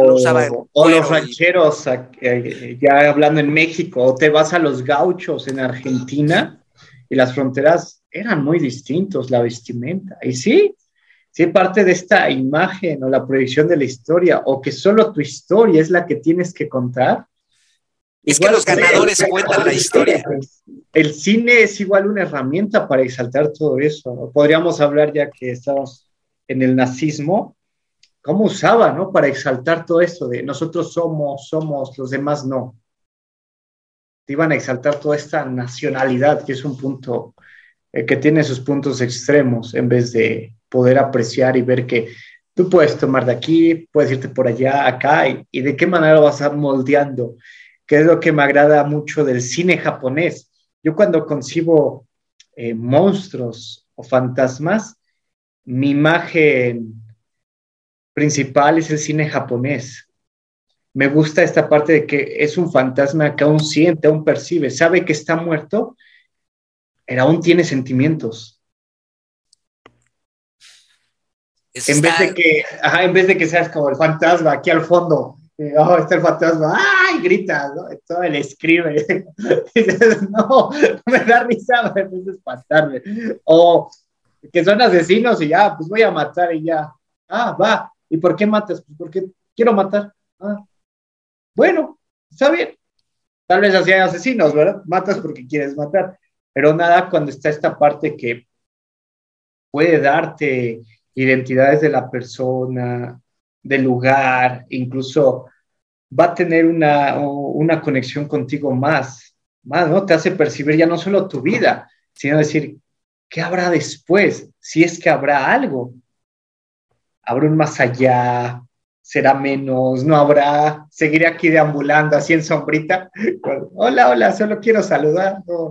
No, no, te espantes, aguanta, aguanta. Vengo a darte algo, vengo a platicar contigo. Me, ha agradado mucho esta, esta onda, ¿no? Saber que incluso aún en carne y hueso, respirando, somos fantasmas de alguien más. Sí, podemos vivir en, la mente, recuerdo conversación justo en este momento de otra persona, haciendo esta realidad aún más pinche viajada. Y es cierto cuando, cuando el cine te puede llegar a conectar o te puedes llegar a ver reflejado, ¿no? O en, una historia. Por eso me gusta mucho ver el cine como historias, ¿no? Eh, que te son contadas y en, las, en la cual a veces te llegas a, identificar. Eh, creo que cuando te identificas en una historia, en una película, te conectas emocionalmente y hace que la experiencia sea muy enriquecedora. Y creo yo que por eso me gusta mucho el cine mexicano, porque me identifico, me gusta el lenguaje, me gusta el, calor. En algún momento entiendo que han sido criticadas el, llamado cine de ficheras, por ejemplo, pero bueno, creo que a la postre ha habido. Hablaba mucho, bueno, el cine, de, eh, el cine de ficheras en su momento fue el más consumido, el que llenaba salas, el que yo creo le daba de comer a no solo a los actores, ¿no? A todo un sindicato cinematográfico, hasta los maquillistas, yo creo, ahí tuvieron una, una buena manera de seguir viviendo. Y tal vez el, el, cine de ficheras no, es, no son las grandes historias que tú quisieras ver, pero dio este camino tal vez a, mostrar el, sexo, a contemplarte desde el sexo, desde un erotismo, porque igual como ser, sientes, eres carne, ¿no? Esta emoción la vas transfiriendo a un tacto, ¿no? Este tacto se puede convertir en un abrazo, el acercamiento a otra persona, en un beso, incluso a descubrir tu sexualidad. Sí, y eh, después fueron, eh, fue un cine que sí, igual fue, eh, pues criticado, o es criticado ahora tal vez, porque como bien lo dices, en su tiempo era un, gran éxito, ¿no? pero bueno, venía de seguir otro cine que también fue muy bueno. Hay cine mexicano de los 50, cine de terror de los 50 es muy bueno. hay películas, historias, guiones muy, muy chidos de cine del, no sé cuál sea el cine, la era, el cine de oro, pero bueno, ese cine como de los 50, 40, me parece que hay cosas muy interesantes, ¿no? En lo personal rescato mucho las películas de terror. ¿Como eh, cuál? ¿Cuál te gusta? Pues me gusta la clásica de La Casa de Piedra, por ejemplo, con Joaquín Cordero. Sí, sí. E, esa película es... Las del varón del terror, Carlos Enrique Tabada. Es el... ¿Quién es Enrique Tabada, el director o el... el director porque no soy bueno con los nombres, pero esa. Eh, ¿Cuál dijiste? ¿La del niño en la piedra? Sí, el que está en un. Sí, sí, sí. sí, Y hay otra que se llama.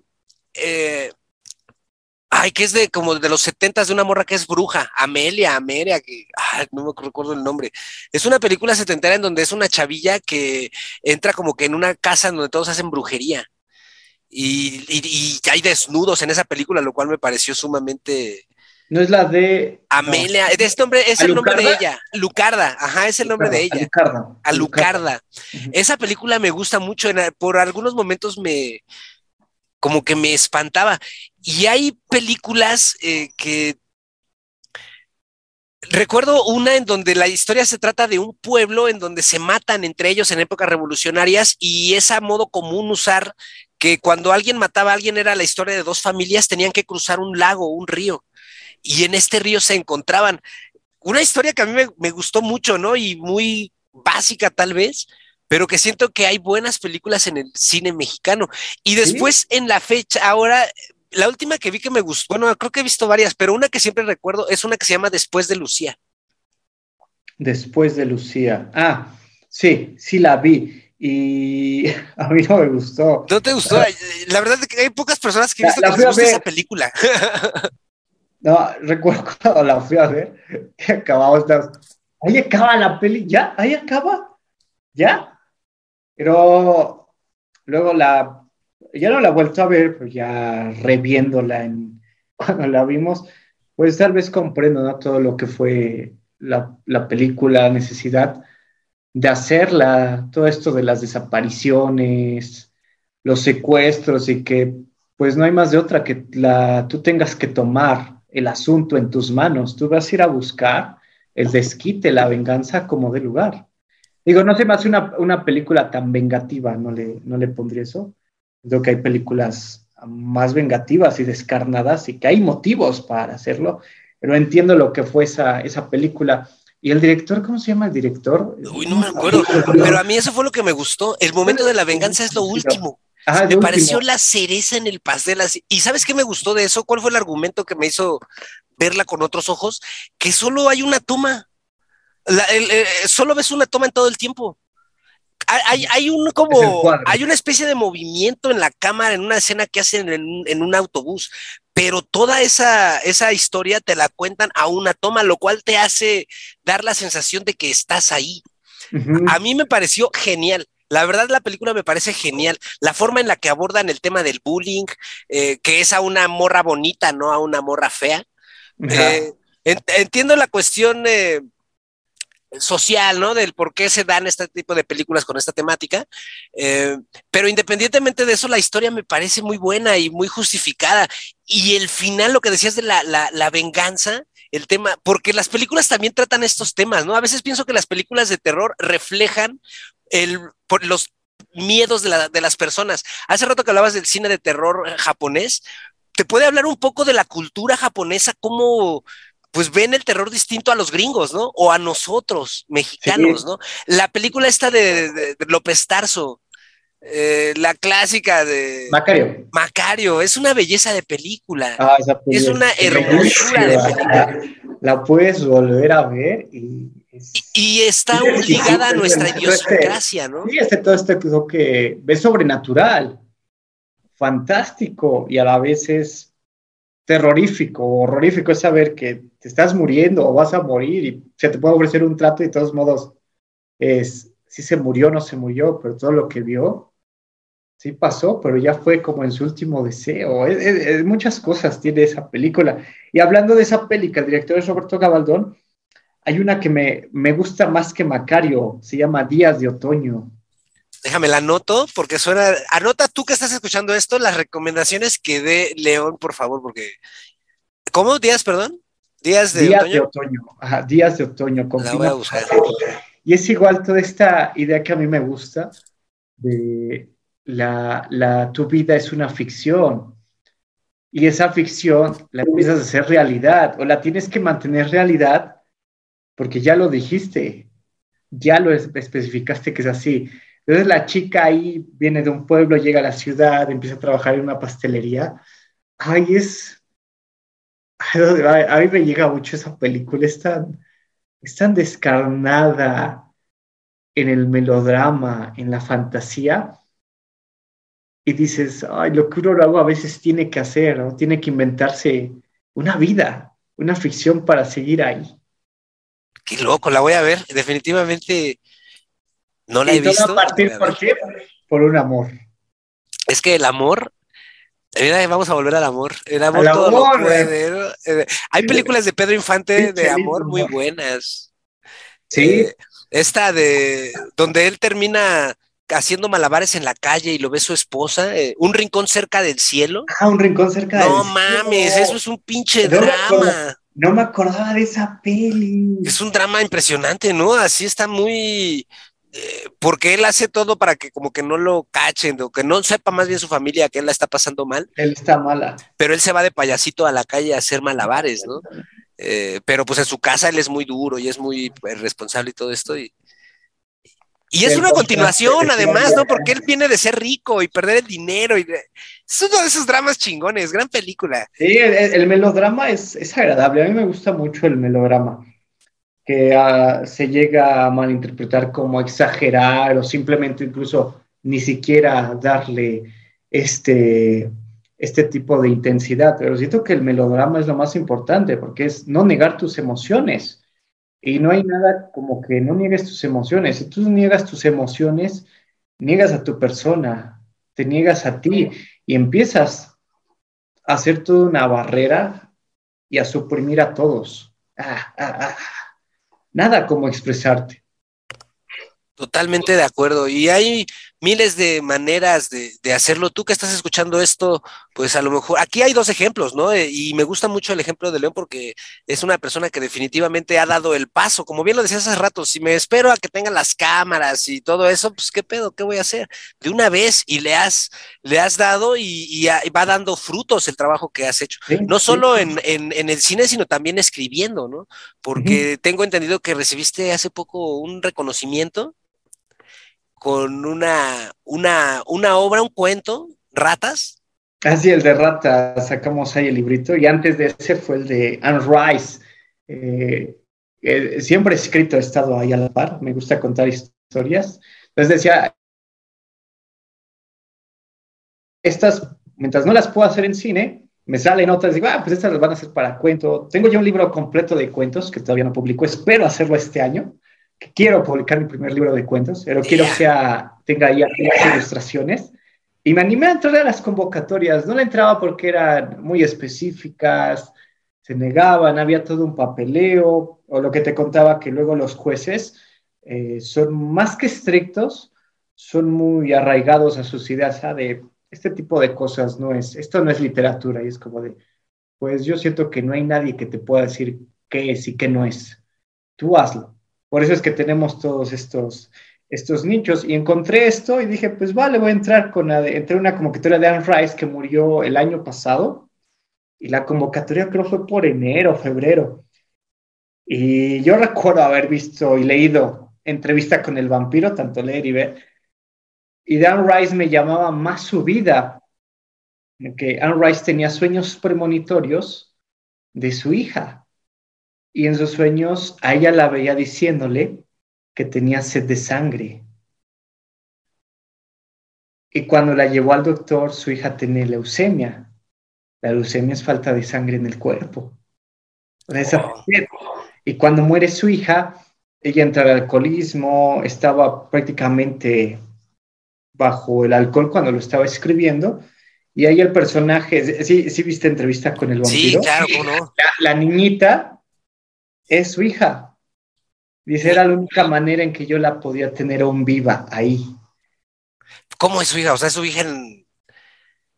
metafóricamente hablando o es literalmente su hija? No, es que ella dice que fue metafóricamente, pero dice, no, ella es mi hija, ella, la que sale, la niña. Qué loco, ahora eso no me lo sabía. Ah, y, y, me llamaba mucho la atención porque Conrad Rice tenía estos roces, igual con lo sobrenatural, con lo religioso, con las creencias, que a mí me, me, llaman mucho la atención, me obsesionan las creencias que uno puede tener, ¿no? Tanto espirituales y materiales. Y vea que luego llegaba a tener así lapsos en los cuales ella veía otras cosas. el mundo de los sueños, ella podía estar ahí. Y dije, quiero hacer, y el cuento, el primero le puse una tal Rice. Y es de una chica que se le empieza a aparecer Anne Rice y va todo esta, este camino de los sueños. Y ella va viendo los sueños que tiene Anne Rice hasta que se vuelve haciendo una muñeca, que Anne Rice coleccionaba muñequitas de porcelana. Y esta mujer es la que elige a Anne Rice y se vuelve una muñeca para que ella luego cuente su historia. ¡Oh, no manches! Eso suena muy cabrón. Se, se la lleva y esta chica se vuelve una de sus muñequitas. Y es cuando entiende y dice, tal vez mi vida no sea tan grandiosa, pero tal vez la vida de alguien, tú estás aquí para contar la vida de alguien más. No manches, estuvo muy locochón, ¿eh? Ajá, y ya pues envié el cuento y ya pues yo estaba así, pues, yo creo que no quedé. Y ya cuando recibo que sí quedé, ah, estaba emocionadísimo. Ah, no vamos, de mis cuentos publicados por, por primera vez, ¿no? Es, es, algo que te impresiona y dices, wow, entonces pues eh, creo que no estoy tan mal, no soy un vil imbécil eh, haciendo esto que escribo. Y ya nos fuimos al evento, a la presentación. Igual me, me acompañó Octavio y Dulce Saber. ¿En dónde fue el evento? Fue en el Dada, en Ciudad de México. Ahí en el Dada hicimos la presentación, estábamos hablando, echando desmadre, eh, cheleando un ratito. Nos fuimos bien góticos, recuerdo que nos maquillamos todo bien gótico. Y digo, yo extrañaba hacer mucho eso, maquillar así los ojos, todo de negro, de rojo. Ah, fue muy bonito cuando estuvimos ahí. Y ya luego, antes de que finalizara el año, salió la otra convocatoria por parte de la misma editorial que se llama La Sangre de las Musas. Es una editorial que está a cargo de Carlos Camaleón, eh, amigo y conocido que nos fuimos encontrando. Fue muy eh, igual causal cómo nos encontramos. Yo andaba buscando unos libros de Clive Barker, los libros de sangre, eh, los tomos que sacó Valdemar, y yo ya venía ahorrando desde el año pasado y dije, ese va a ser mi regalo de cumpleaños del año pasado. Y así fue. Entonces ya estaba, ¿no? Y me dice el chavo que estaba en ese stand, dice, tengo que ir por los libros, ¿me aguantas? Y pues yo, sí, sí, claro, todavía no me voy a ir. Lo bueno que tenía tiempo, si no, yo creo que me llevaba los libros y yo creo ni siquiera hubiera visto la, convocatoria después de la de Anne Rice y la de Ratas posteriormente. Ya estaba ahí platicando y empezamos a hablar que Alan Moore, Neil Gaiman, Ursula K. Eh, William Burroughs, ¿Quién más tengo por ahí? A Barbara Hambley, que hay pocos publicados en español. A Robert E. Howard, Lovecraft.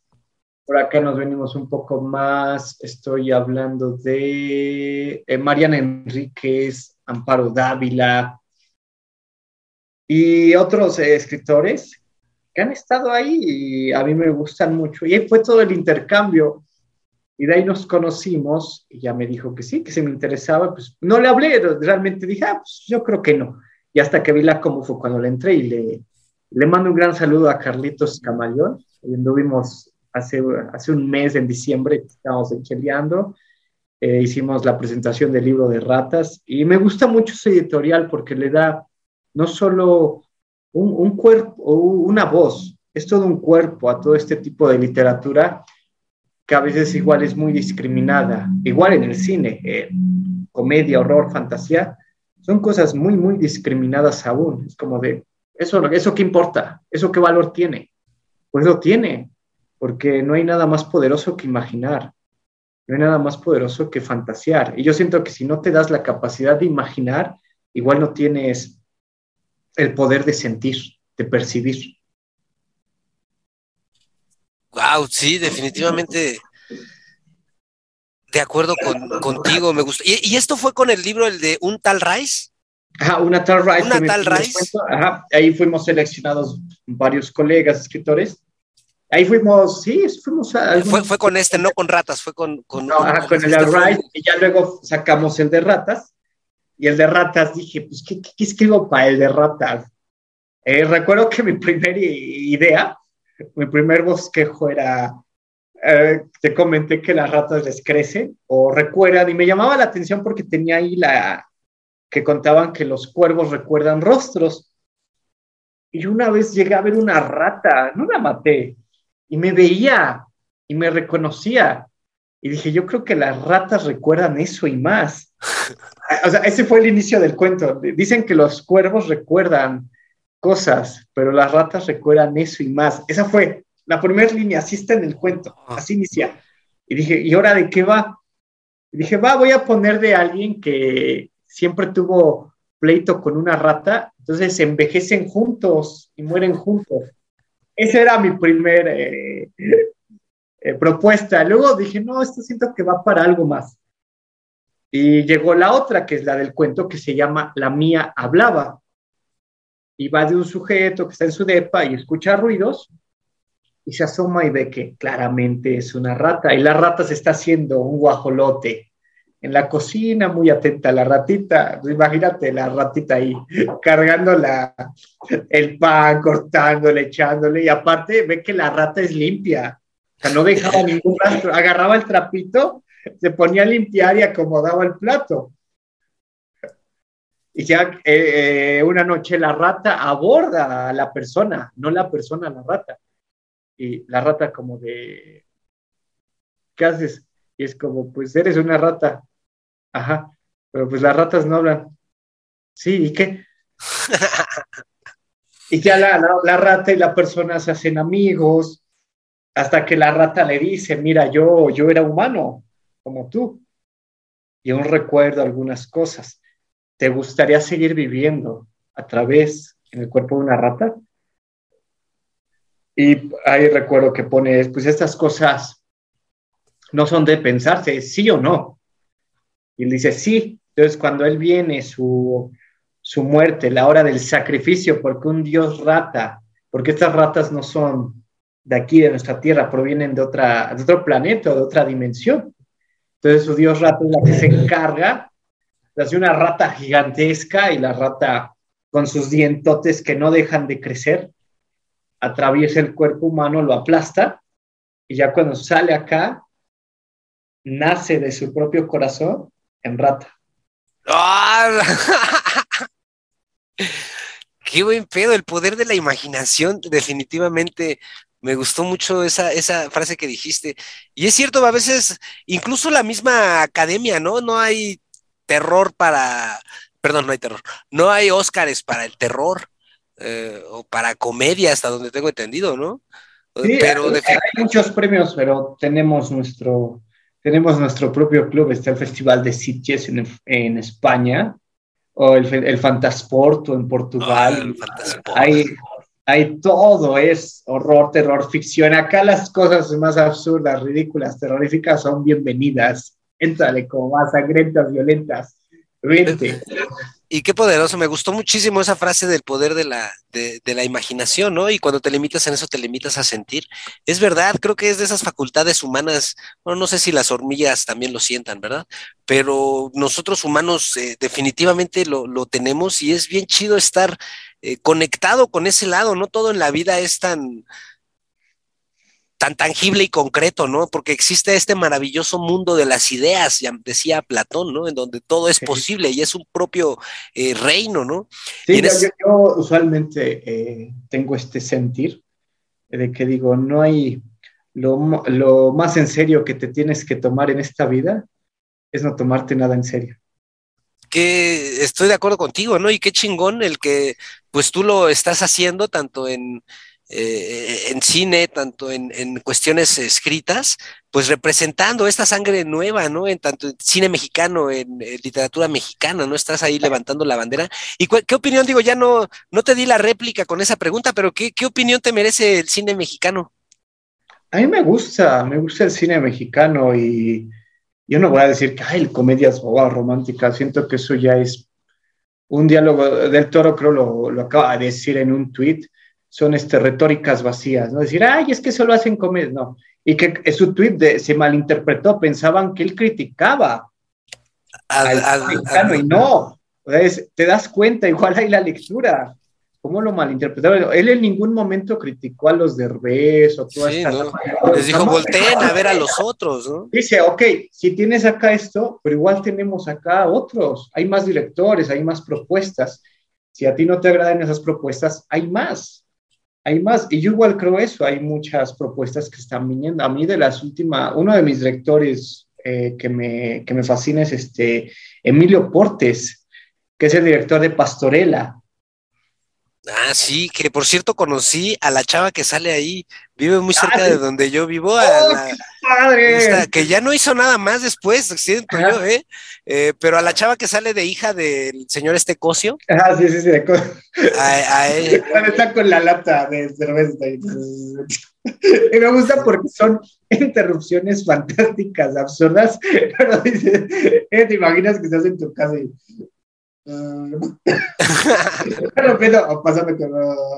no, y el sujeto bien aferrado, yo soy el diablo, yo soy el diablo, nadie más puede ser el diablo más que yo. Y el director, me gusta mucho, y luego sacó la de El Cácaro Gumaro, que es toda una, una burla del cine, el quehacer cinematográfico, proyectar y todas estas películas igual eh, serias, que así le dicen, muy serias o ya de gran escala, que ok, bueno, esas son tus cosas, ¿no? Y cómo se va igual haciendo, hay estas referencias, referencias muy burlonas y que me gustaron. Y luego saca la de Belzebú. ¿Ya la viste? Órale, no la he visto, suena muy bien. Sale igual eh, este, el señor Cosío. Ah, ¿es una que está en Netflix? Mm, no sé si anda en Netflix. Creo que sí, y muy buena. Sí, sale con él. sí, buenísima, me gustó mucho. Que es igual, viene de un culto, hay fantasmas, hay de, ah, incluso hasta, hasta el demonio. Ah, me gustó mucho. Y él es como un antihéroe, ¿no? Ah, es el policía. Sí. es el policía. y empieza ahí a moverse, a porque a él le toca, ¿no? A su familia le toca que muera su, su pequeño y su esposa, creo igual muere. Sí, gustó. Es de mis directores favoritos. De, ay, lo sigo en Instagram y me gusta porque hace igual ilustraciones, hace ilustraciones de películas, de otras cosas, sus sketches o cómo él ve igual este proceso creativo, pero ya desde la parte ilustrativa. Es igual que algo a mí me gusta, igual yo hago monos. Ahorita ya no he subido, pero creo que cuando ya nos conocimos llegué a subir algunos de mis monitos. Eh, tengo uno que se llama Hatman, Llegó ahí con Hatman, igual ahí sacó muchas cosas, o tengo igual la costumbre de cuando acabo de hacer un libro, les hago un dibujo, hago una especie de interpretación de toda la lectura en dibujo en la portada. Ahí, la, saco. Ahorita los últimos que he leído no se las he hecho, este, noviembre y diciembre, no, desde octubre a diciembre fueron meses eh, muy ocupados para mí en casa, cosas personales y no me podía dar ni tiempo. Andaba así escribiendo, ah, pero muy loco. Y de todo lo que leía, entonces leer me mantenía de cierta manera relajado, pero dije, por ejemplo, te voy a decir los que he leído y no he podido hacer el dibujo. Este de Mariana Enríquez. Oh, está chida esa portada. Y fue su primer novela de Marianitas. Allá en Argentina se volvió todo ahí un hito underground de culto. ¿Podría subir tantito, un poco más ahí? Ahí mero. Peor. Y, Qué buena foto. Ajá, y me gustó mucho porque lo, lo acaban de reeditar. Andaba basareando y lo encontraba en precio. En librerías sí está algo pasado el precio. Entonces lo encontré y dije, no, démelo, es buen precio, dímelo. Y dije, wow, lo voy a hacer. Y me gusta porque es toda una onda que ella cuenta y en sus entrevistas no lo niega. Dice, yo a esa edad me entregué a las drogas, al rock. Era aguantar toda la noche. Entonces hay un personaje que se llama Narval, y que se droga desquiciadamente, siempre que usa la droga. Tiene un amigo que es Facundo y es una fusión de todo este aspecto rockero, pero hermoso, bello, inalcanzable y se prostituye. Luego hay otra amiga, Carolina, y andan ahí. se andan, se andan, yo siempre pienso es como de, y luego, y luego pues, así yo de, diría la novela, es, si la noche, si tú no te comes a la noche, la noche te come a ti. Y me gustó mucho, hay, hay cosas al rock, eh, ayuda, me recuerdo un párrafo muy bonito que decía, dice, yo solo quiero pasar con alguien, escuchando los Rolling Stones hasta la madrugada, bailando con esa persona y así como de, ah, ese es mi sueño. Ahí fue un disco de los Rolling estar hasta la madrugada bailando. Uh, y al siguiente día no importa que tengas que ir a trabajar, pues dices, wow, la noche fue, fue espectacular para mí. Ya en el trabajo, ahí no importa. me, falta hacer el dibujo todavía, ya más o menos lo tengo. ¿Cuál otro estaba? Eh, ah, este de Ira Levin, Los Niños del Brasil.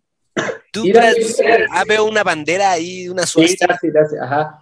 Eh, los Niños del Brasil. Ira Levin fue el escritor de El bebé de Rosemary. Ay, bueno, yo vi la película. Y luego se hizo la película por Polanski. Y yo me enamoré mucho de Ira Levin. Me, gusta mucho su literatura. Es, es brusca, es precisa, es horrorífica. Y en este, Los Niños del Brasil, se habla de que Mengele, el ángel de la muerte, el doctor, según sacó ADN de Hitler y lo transfirió hacia muchas personas y quería ver quién sí podía resultar en ser un posible Hitler después. Oh, no manches. O tener muchos más Hitler. Dice, no, no solo te imagines un mundo con un Hitler, sino con 50 Hitlers. Y empiezan a matar judíos y se dan cuenta que, ah, porque me gusta porque empieza con un conspiranoico. Y dices, wow, imagínate, ya desde los 70 los conspiranoicos andaban. Con todo. Estaban ahí, wow. Y lo matan. Y dicen, no, pues es que este era un, principiante, ¿no? no se metió en cosas que no debía. Y cuando se van dando cuenta que están matando, sí, judíos, que les entregaron estas familias, pero con el ADN y no sabían, dice, oye, están matando judíos y encuentran la grabación de, dicen, es el doctor. Entonces, ¿el de la muerte? Ajá, Mengele. ¿Estás hablando del mismísimo Mengele, el, el ángel de la muerte? Sí, es el que se está encargando de volver al rey. Que vuelve el rey.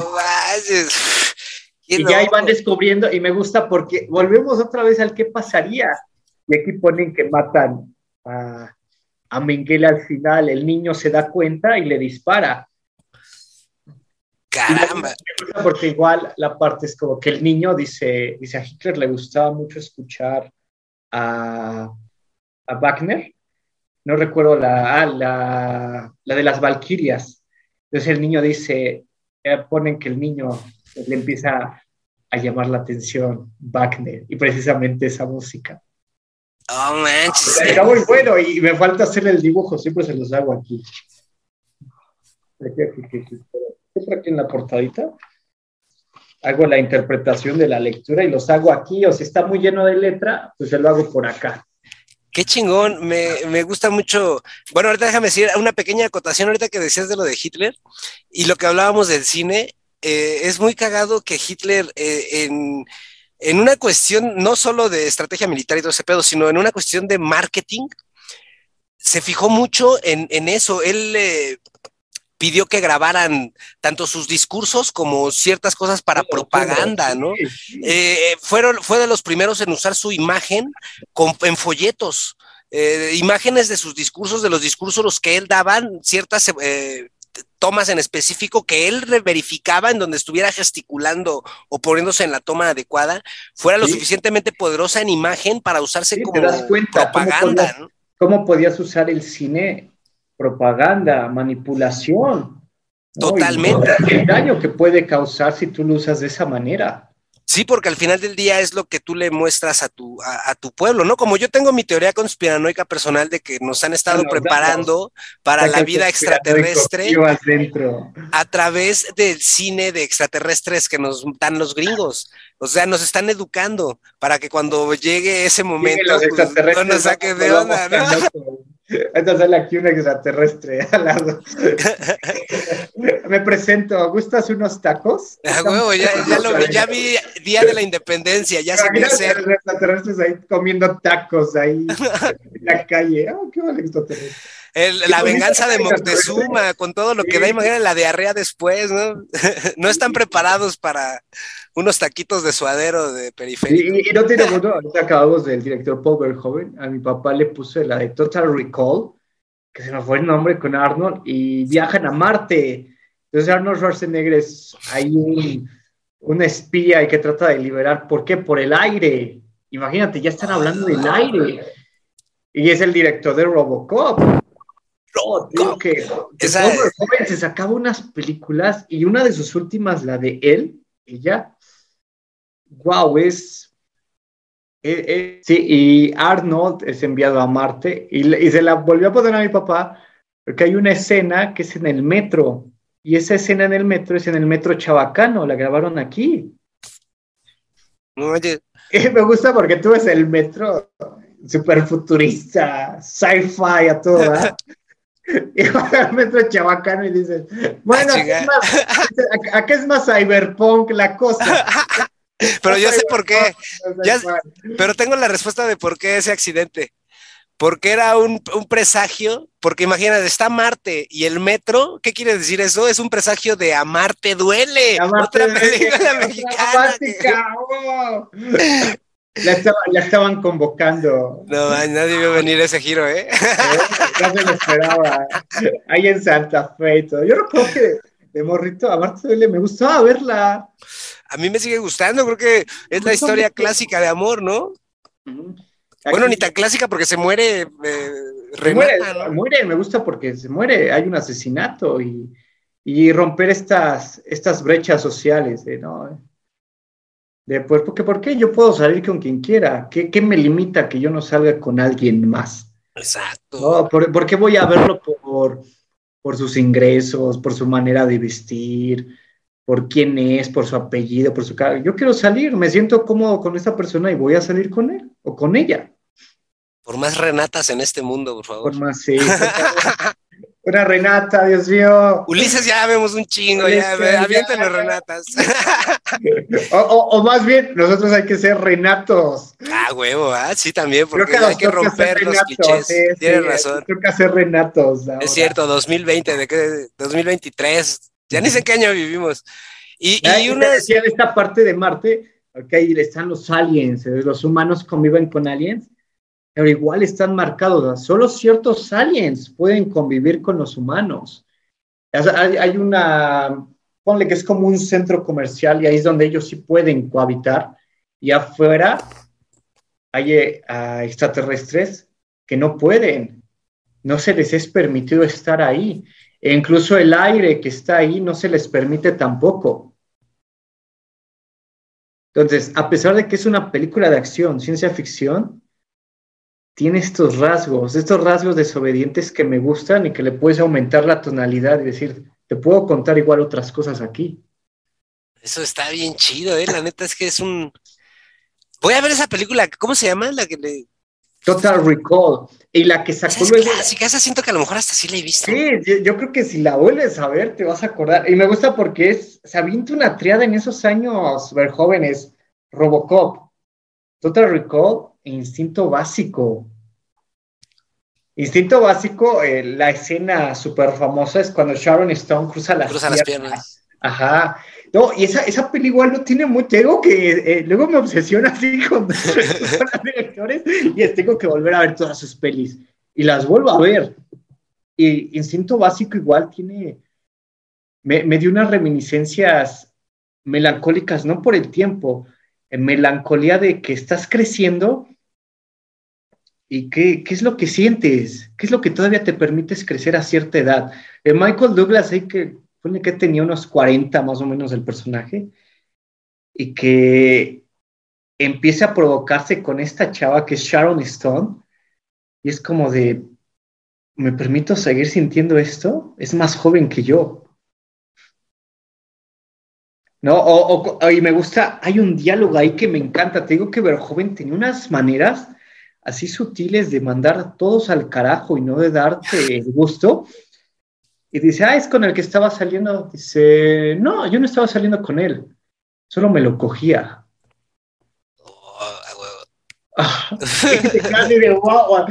ya, cuando la vuelves a ver, ahorita que estamos acercándonos a nuestros treintas, dices, oye, esos diálogos. No, yo ya los pasé, mi hermano, tristemente. Sí, sí, sí, pero es bonito, es bonito crecer. Te digo que esta parte, siento que entre más crecemos, nos acercamos a realmente quiénes somos. Es lo agradable de crecer, ya no tienes tantas dudas como lo eran hace 10 años. Y me gusta mucho ver joven. Y otro director con el que ahorita me volvió a obsesionar es Tim Burton. Ah, Tim Burton es una, fíjate que es uno que a mí no me gusta tanto. Tim Burton me gustan algunas, me gusta la de Edward Scissorhands, me gusta. Ah, ah, ah, yo igual andaba así, y poco a poco por ahí que mi corazoncito anda, anda ahí buscando. ¿Anda timburtoreando? Sí, anda ahí dándole, ahí con, me volvió a llamar la curiosidad Tim Burton y empecé a ver todo otra vez.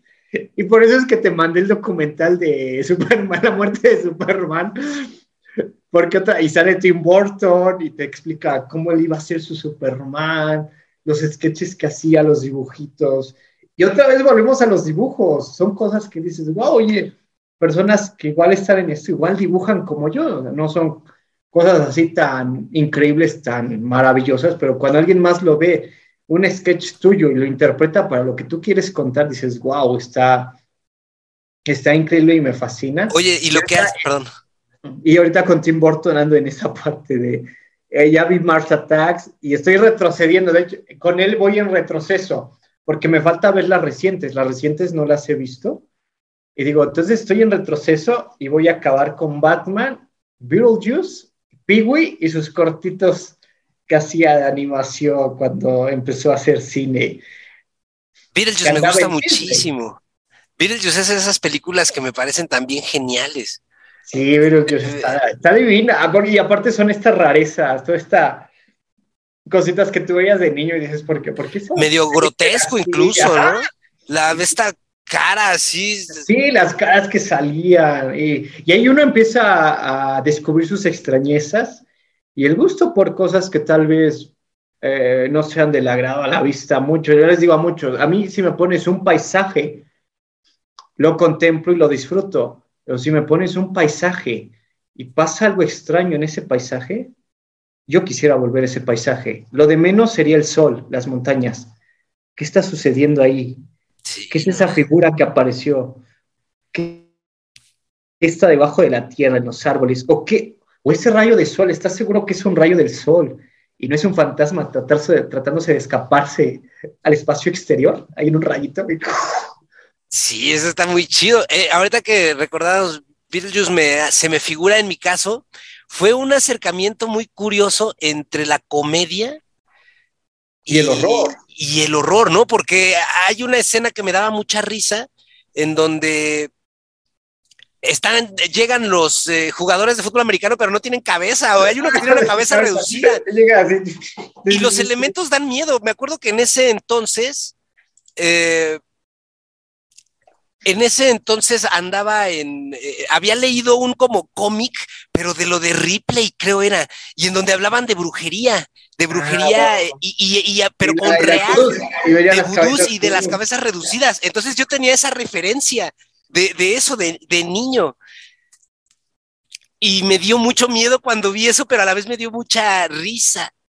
Sí, es lo que me encanta, es lo que eh, yo siempre he creído que la comedia y el horror, debes de tener un sentido del humor para disfrutarlas, creerlas y verlas. Sin el sentido del humor, yo creo que no puedes ni concebir ni comedia ni horror, e incluso fantasía. ¿no? Tienes que tener un sentido del humor muy, muy eh, mesurado, ya calibrado para decir, oye, me gustan estas mamadas, me gustan estas mierdas, estas jaladas, las disfruto, podrán verse ridículas, pero me, me, gustan, me llaman. Como las primeras pelis de Peter Jackson, a mí me gustan mucho, las de, se llama Bad Taste, que es mal gusto. Y, y yo digo, para tener buen gusto igual hay que tener mal gusto, hasta para el mal gusto hay que tener buen gusto. Entonces, la peli es unos aliens que llegan ahí a Nueva Zelanda y unos adolescentes se enteran y pues empiezan a buscar armas y todo para agarrarse con los aliens.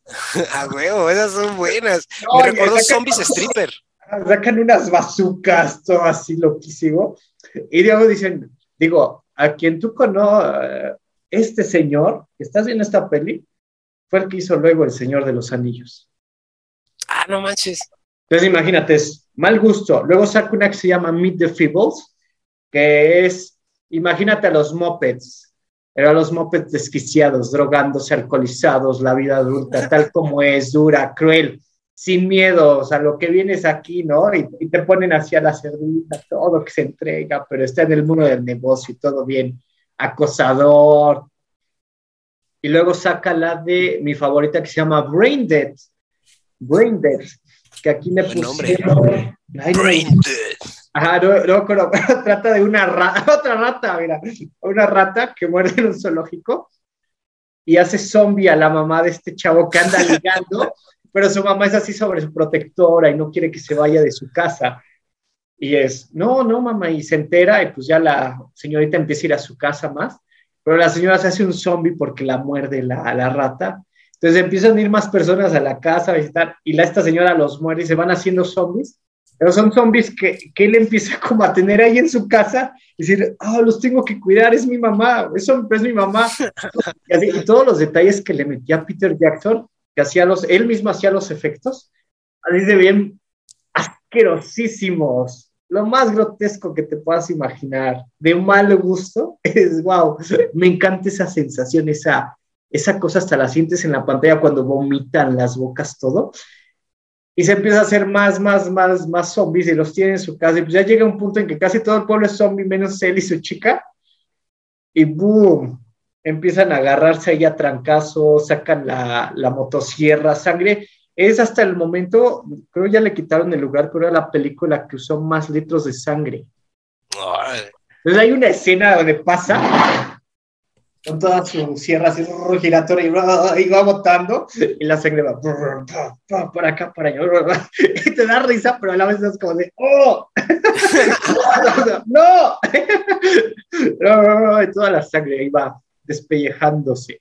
Y luego sale un monstruo gigante ahí, hace igual, igual se lo echan. Y luego de ahí pasó a ser la de, ay, olvidé una de un caso en Nueva Zelanda, se me olvidó esa peli, que ya es más fantasía y habla de la violencia. Imagínate, venía haciendo esto y ya aquí toma la violencia de otra manera, ¿no? ¿Hasta qué punto alguien dice, no, pues vamos a matar a nuestros papás? Yo empiezo. Y la otra chica pensaba que siempre era de juego, tenían su mundo así en cabecita, en fantasía, y no se da cuenta que sí mata a su mamá. Madres. ¿Esa cómo se llama? Te digo que se me fue ahorita Ay, no, no, no. Bueno, ahí luego la, hay que, la, la mando suena interesante. de espera, espera, aquí la tengo. Heavenly, es algo de Heavenly. Que, que el cine, eh, otra cosa muy chida es como te muestra estas cuestiones sociales. Pero antes de ir a eso, me, me acordé de una película de Basket Case y, y un género, el género de zombies. Criaturas celestiales, Heavenly Creatures, criaturas celestiales y luego hace como un falso documental de ahí de alguien que iban a grabar a, no recuerdo de qué iba la peli, no era de King Kong, a Peter Jackson le gustaba mucho King Kong. Ah, no, era una gran super película épica, pero que según es falso documental, lo hace. Y luego saca la de, esta estoy seguro la llegaste a ver, de Frighteners. Ay, es que no recuerdo cómo le pusieron aquí, pero sale el actor de Volver al Futuro, Michael J. Fox. Ajá y aquí convive con fantasmas. Ah, claro. ¿Cómo se llama? ¿Cómo se llama? En este no me acuerdo, pero sí, eh, que él es un policía. La dirigió igual Peter Jackson. Y ahora viene, pasan los años, ¿y con qué nos llega? Con el Señor de los Anillos. Y luego, si recuerdas los fantasmas del Señor de los Anillos, es el mismo color que usa en esa peli. Son verdes. Los ah, efectos yo siempre he dicho, quieres ver un director, ve todo, porque desde un principio vas a ver rastros que luego en sus películas que los van a dar a conocer o que van a ser su éxito, y estos rastros ya venían. Un director va dejando rastros, rastros en ciertas películas hasta que se consume en algunas obras. Y, que lo hacen tan distintivo, ¿no? Y le dan su sello personal y que a la postre hace que, que te guste tanto o que busques, ¿no? Que puedas llegar a buscar a un. Sí, me, gusta cuando un director, tiene eso, o me gusta cuando igual no lo tienen. Eh, de ahí que uno de mis directores favoritos sea John Huston. Eh, John Huston tiene una manera de hablar, de expresarse. Ese señor era, era, era un caballero, pero un caballero callejero. Yo siempre lo he dicho, ese señor era un caballero callejero si había que irse a otro país, se largaba. Si había que grabar en la sierra, se iba a la sierra. Si había que grabar en un set, grababa en un set. Y él decía que igual admiraba a directores que tenían un estilo. él decía, yo no tengo un estilo. Y lo creo, porque yo sí creo que las pelis tengan el estilo, no tú. La peli va a tener su, manera. Y era algo que me gustaba mucho de, de John Huston. Aquí grabaron una peli que se llama El Tesoro de la Madre Sierra, la grabó aquí en México con Bit, con que es un cuento de Vitraven. Y ves que Vitraven igual es una figura literaria ahí muy extraña porque no se sabe cuál fue su identidad, realmente quién fue, si sí vivió o no, quién escribía. Y eh, hace poco, igual el año pasado fue por agosto, creo septiembre, o antes, se hizo la semana de cine alemán y proyectaron pelis de de corte que eran, pero grabaron aquí en México, que venían de material alemán, pero grabadas en México. Y ese, la que te había recomendado, Flores de Otoño, digo, Días de Otoño, igual viene de un cuento de Vitraven, este escritor alemán. Y la Tesoro de la Sierra Madre la grabaron aquí en México. Y John Huston la grabó aquí en México. Y ah, aprovecho para mandarle un saludo a Rafael, a Rafael Aviña, que él es uno de nuestros críticos mexicanos. Y es de mis favoritos, y él estuvo ahí, estuvimos platicando un buen rato de John Houston. Luego por tiempo ya no se pudo y para acá, pero si no nos hubiéramos seguido hasta el amanecer hablando de John Houston, seguro, porque me gusta mucho John Houston, estábamos hablando de todo esto que se creía, no se creía, si iba a ser para allá, para acá. Y esa peli igual me encanta porque es una peli muy ajena a su, a su época, no es una peli esperanzadora, es todo lo contrario. Es una peli de avaricia, de traición, de sueños rotos, de todavía que te estás ya dándolo todo, pero el destino es cruel, el destino nunca sabes lo que va a pasar, por muy seguro que tú te sientas. Caramba, estuvo muy bueno. Pues ahí están altísimas recomendaciones. ¿eh? Les, les, dije en un principio a ti que estás escuchando esto que tuvieras a la mano lápiz y papel, porque las recomendaciones se ponen buenas. Y sí que hay pues hay mucha tela de dónde cortar. Yo espero, mi estimadísimo León, que me aceptes una invitación para un especial de cine de terror. Sí, claro. Al cual espero también eh, me acepte la invitación el buen Doc. yo pienso que tienen muy, muy, muchas afinidades. Te voy a recomendar ahí el episodio que, que, hicimos con él, porque él también es ilustrador. No, no te preocupes. Mira, como ahorita estoy hablando yo, ahorita la toma se va, me va a enfocar a mí, entonces no te preocupes. Sí, sí. Eh, y pues, yo espero que podamos armar ese, ese episodio en donde. Ah, te decía que el Doc también es, ese eh, escritor. Él escribe poesía. Y pues tengo muchas ganas, a ti también te recomiendo, tú que escuchas esto, que te lances a escuchar ese episodio, para que eventualmente hagamos la triangulación eh, Hidalgo, eh, locación donde sea que esté el doc, y pues acá un servidor para hablar de, de terror, mi estimadísimo, exclusivamente, porque ahorita que hablabas de lo, de, bueno, me recordé con, con, con Beetlejuice, me acordé de un cine que me gusta mucho y que no sé si se ha menospreciado, pero yo creo que ya hasta se puso de moda, el cine de zombies. Y lo que yo considero una de las mejores películas, por un tiempo me obsesioné a mí con el cine de zombies, por muchos años me gustaba muchísimo. Y creo que de todos esos años hay una película que, que salvo de la mejor manera Así que guardo, siento que es la, mejor película de zombies para mí. Eh, es una película cubana española que se ah, llama Juan, de, los Muertos. Juan of the Dead, Juan of the Dead, Juan de los Ah, Juan of the Dead, es cierto, es Juan of the Dead. Buenísima. Es para mí. cuando puedo genial. Me parece de la más, de lo más brillante que he visto en de zombies, el absurdo, pero a la vez por lo chido. Playita, y además tienen este, este sentido del humor mezclado con lo, con lo terrorífico hasta cierto punto, de una forma genial. Y además que sea cubana, que esté hablada en español, para mí le da un, toque impresionante. Es, el hambre, es, el hambre que tenemos de, ver más allá de solo social o, o, dramas, ¿no? Dramas muy fuertes. Queremos ver igual otras cosas también nos alimentamos de otras cosas, no solo de eso. Y aquí eh, ha salido muchas cosas, o incluso de acción, ¿no? Por ejemplo, esta peli argentina, ah, Relatos Salvajes, ¿ya la viste? No. Vela, vela, te, te, va a encantar esa peli. Wow, dices, es una, tiene una, una fuerza y destreza y que no, uh, pues, yo, yo, yo les digo, para mí es acción esa peli es una acción, pero en esa acción igual hay muchas cosas y vienen todos estos reclamos que tenemos, porque siento que México, Latinoamérica, tenemos los mismos reclamos como sociedad, ¿no? Las condiciones, el gobierno, la poca falta de respuesta que nos dan o este enriquecimiento que hay por parte de nuestros gobernadores y es, no, lo vamos a reclamar o la burocracia, esta burocracia que es muy absurda, es decir, me pides esto, pero acá me lo estás negando, ¿cómo respondemos de esta manera? Y viene en esto, y por ejemplo, Juan de igual tiene ahí esas cositas. Sí, tiene este sentido del humor. Es lo que te decía de que fabular, fabular nos permite contar muchas cosas y que van a hacer eco mucho después, no solo en este instante.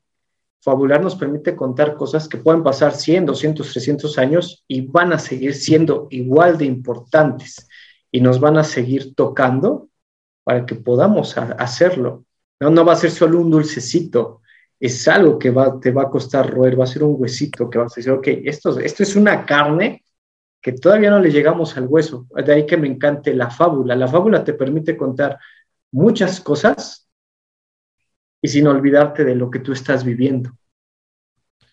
Caramba, de acuerdo una vez más, y cómo el cine a veces puede ser un acento, ¿no? En estos reclamos que se quedan para la historia y que te cuentan los reclamos de una sociedad, ¿no? O sea, el cine también funge como este, eh, de alguna forma, mm, documento histórico en algunos casos, eh, como por ejemplo Rojo Amanecer. Rojo, Amanecer es una película que mantiene la crudeza de un acontecimiento real en México, ¿no? Que fue la matanza de Tlatelolco en el 68. Eh, es una película que refleja mucho la actitud, ¿no? Y creo que está hecha en una forma eh, en donde te da el mensaje claro, ¿no? O sea, no. La, peli fue hecha clandestinamente y Jorgito Font se nos fue igual el año pasado, el director de Rojo Amanecer. Y su guionista, ay, olvidé, Javier, es Javier, e incluso ahí tengo el guion, porque me tocó ir a, un homenaje a Jorge Fons y se hablaba mucho de la peli. Y ahí compré el guion porque estaba, y se llamaba, el, el nombre del guion original era Luces en el cielo, y luego cambió a Rojo Amanecer. Y ahí se contaba toda esta cosa, ¿no? Era, es una película íntima. Y te das cuenta, está esta intimidad, está en un cuarto. ¿Por qué? Porque es algo que está en nosotros, está en nuestra historia y que solo unas personas, la ventana, solo unas personas fueron testigos de lo que realmente sucedió ahí porque ni tú ni yo nos tocó esa lucha, pero algunas personas sí estuvieron ahí, pudieron ver lo que sucedió, que ya cuando va pasando la historia, es, vienen estos fantasmas históricos también. ¿Cuántos fantasmas estuvieron ahí? Que ahora ya no nos puedan contar lo que sí vieron. Sí, y... O hasta qué punto, o hasta qué punto una lucha igual ya se vuelve un fantasma o ya es una celebración, o solo es un acontecimiento, o solo es una fecha para recordar. Son muchas cosas, igual todo. Está muy interesante, ¿no? Por ejemplo, Cañitas. La peli sí, no, Cañitas es la película, ¿no? La, eh, de niño nos daba miedo. Bueno, me gustaría volver a verla porque no recuerdo. Ay, güey, no, no, no, no, no sé por qué Cañitas, no, la de los trabajadores de la UNAM que van a un pueblo y que los linchan. Ah, pero que esto es un evento de un hecho real, que a uno le cortan los este, dedos y sobrevive, solo sobrevive. Igual se nos fue Felipe Calzals el año pasado. ¿Cómo se llama esa película? Es este, no, no es bajo la metralla, es la otra. No, no es Cañita.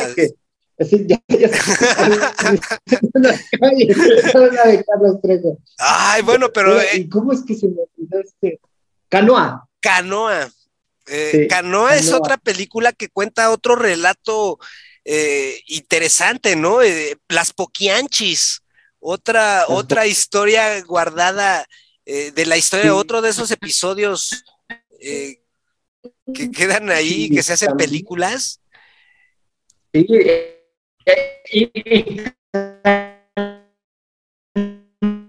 Estamos yo, yo la tomo, luego hace rato que hablabas, por ejemplo, de la violencia Sí, estaba perdiendo la conexión, ¿verdad? Sí, ahí ya volviste. Eh, ¿Cómo puedes retratar la violencia? Ahí te estás perdiendo. es, es, algo que igual ahí me. Ahí. ¿Me sigues? ¿Me ahí ya está, ahí ya volviste, ahí ya. Va, va. Eh, Canoa yo la ponía y la sugiero. Digo, ¿quieres ver cómo sabor la violencia y que es muy difícil, que a veces pensar, ay, la violencia es, saques a alguien, pum. Pero ya la violencia, siento que la violencia, si se aborda de una manera así cruda, te llega más. Es, te salpica realmente, yo sí siento cómo te salpica de la pantalla hacia ti. Digo, es una película que, que a mí me causó más miedo que incluso una película de horror, de terror. ¿Y por qué? Porque sabes que es el ser humano. De ahí que viene la diferencia de horror-terror. Horror puede ser una escala maravillosa, sobrenatural, fantástica. Terror, terrorismo. Una bala perdida, una bomba, un secuestro, que alguien simplemente por sus ganas de violencia te empiece a golpear. Eso es el terror. El terror que tú estás en un lugar y no sabes la gente cómo va a responder contigo, qué te puede hacer. Y viene este linchamiento la volví a ver, jamás me había sentido ese miedo, no, no, lo había sentido. Pocas películas me han dado esa, esa sensación de no quiero estar aquí, pero me mantengo, me mantengo todavía viendo esto.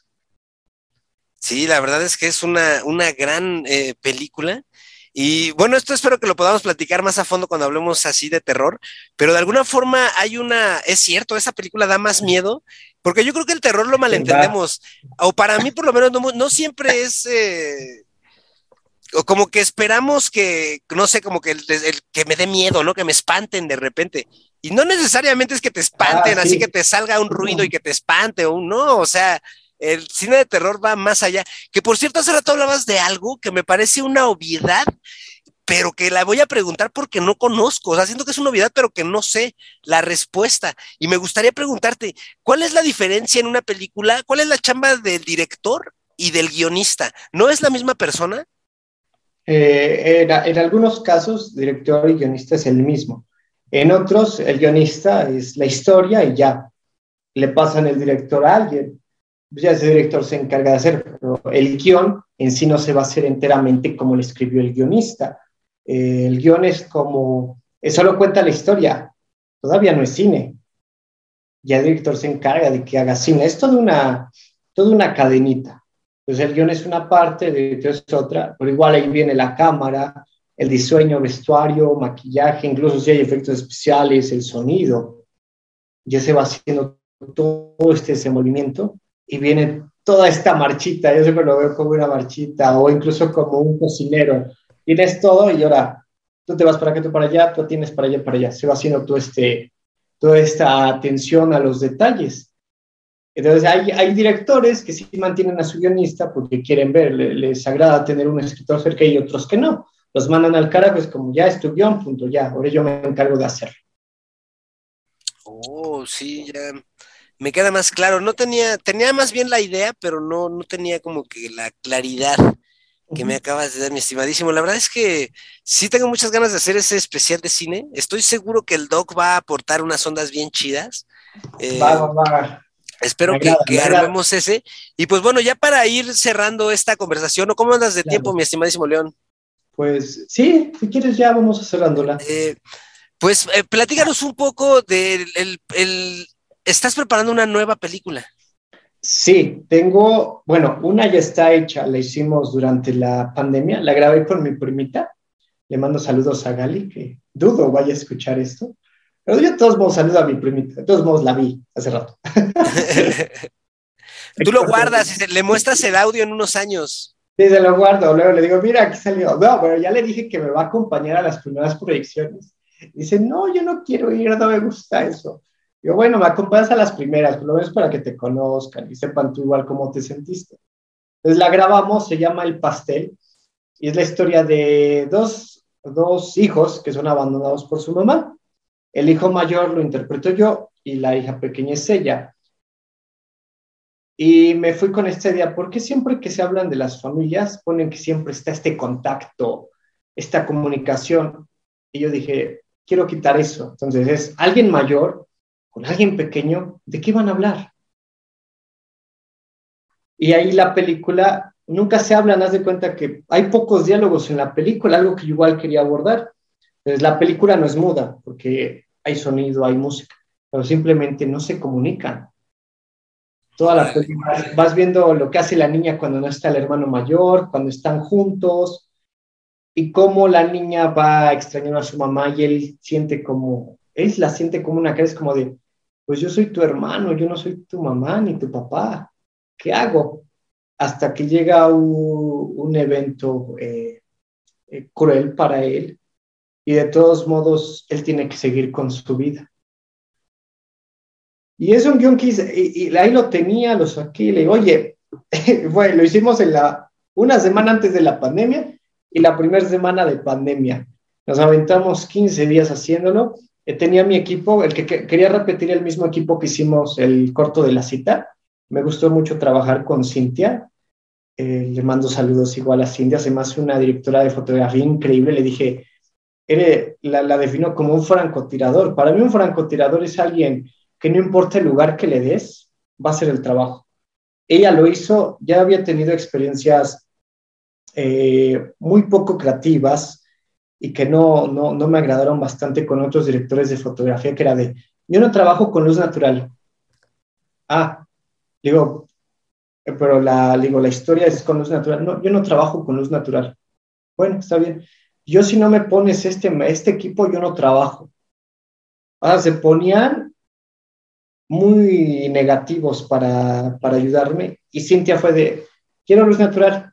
Ah, ok, espérame, dame cinco minutos. Y me gustaba porque calculaba cómo iba pasando la, las nubes para darme precisamente la luz natural que yo quería. O las tomo, digo, quiero un plano secuencia. Sí. Y otro día, no, haz corte, corte, corte. Digo, yo quiero un plano secuencia. La historia me está pidiendo un plano secuencia, dale su plano secuencia. No, es que, ¿por qué no haces un corte aquí? Te vas para qué? Le digo, yo quiero un plano secuencia. Y ella, sí, está bien, ¿cómo lo quieres? Entonces, me gustaba porque igual me, motivaba, era como hacer una coreografía con el plano secuencia, hacer cortes para allá, para acá. Eh, me gustó hacer planos medios. Y me gustó mucho trabajar con ella y quería repetir con ella estos encuadres porque acá viene muy distinto a como con Amor Aura. Los cortes en, con Amor Aura son muy bruscos, es como de, es esta sensación de que te decía del amor, de cómo siento el amor, ahí lo quise contar junto con la cámara, sí, muy abrupto. Y aquí en el pastel, los planos son más cuidados, se van avanzando poco a poco, te dan un seguimiento hay una ligereza incluso con la cámara. Pero no se pudo trabajar porque no quería arriesgarlos con lo de la pandemia, que estuvieran viajando a diario para acá. Le dije, le dije a mi primita, tú y yo nos vamos a aventar todo. Dice, sí. Entonces mi primita, ahí la ves cargando la cámara. Le digo, mira, vas a agarrar la cámara. Incluso a mi primo, oye, necesito que me ayudes con esta toma. Sí, sí, vas a hacer esto, te vas a seguir así va, va, va, va, vamos, vamos, vamos, vamos. Hasta a mi tía le tocó agarrar la cámara en algunas secuencias. Digo, mira, tía, nada más vas a hacer así el paneo, así. Acá, ándale, así tú nada más la haces para allá, para allá, punto. Aquí abajito. Entonces, fue algo así familiar, pero pues no, no, no era nuestra familia, porque uh, luego me dices, no, no, no es una historia de mi familia, es, esta es otra familia, la que tú estás viendo en pantalla, no es la, no es a mí, nada más es, somos nosotros es ella eh, y sale por ahí, hasta mi abuelo sale así un personaje que va a comprar el lugar cuando pasa lo que te cuento. y, pues, y, esa, y ahorita ando trabajando, interrumpí un guion que se llama Mucho Gusto y que va de violencia. He tenido ganas de hacer algo de violencia, quiero hacer ese. Tenía otro que es más fantástico, es como una oscura fantástica, pero vi que todavía me, me excede lo que yo quiero hacer porque siempre aquí se excede, siempre aquí las limitaciones se van a exceder y ahora los guiones se van excediendo, cuando va pasando el tiempo se va excediendo más y más y más, ya, ya tus historias te van pidiendo más cosas. Y dije, este lo podemos hacer, igual se llama, es de, no sé por qué en mis últimos guiones se pasan muchos egresados o personas que buscan trabajo y no consiguen, tal vez porque lo he visto o, está sucediendo. Entonces se pasan y vienen igual sus interrupciones fantásticas y, me agrada cómo va saliendo. Y desde este es de violencia, pero me quedé a la mitad del guion, ya lo estaba pasando, pero ahorita que ya estoy acabando unos cuentos, ya me voy a meter de lleno a acabarlo y empezar la producción, porque sí vamos a hacer una producción. Las protagonistas van a ser mujeres totalmente. Va a haber ahí unos, te digo que quiero, quiero ver la violencia, cómo yo voy a tratar la, la violencia aquí. Es una venganza, alguien se encarga de vengar a alguien y esta persona nunca pidió venganza, ni siquiera sabe que se están vengando por su cuenta. Órale, suena interesante, vamos a, estar pendientes del resultado. Sí, ojalá. Nos avisas para, para verlo. Para que lo empezamos a mover ya a fines de año o el siguiente. No, pues un gustazo. Fíjate que espero, espero que nos aceptes más invitaciones para hacer el podcastor, porque siento que nos falta hablar de comedia. Nos falta hablar de comedia. Eh,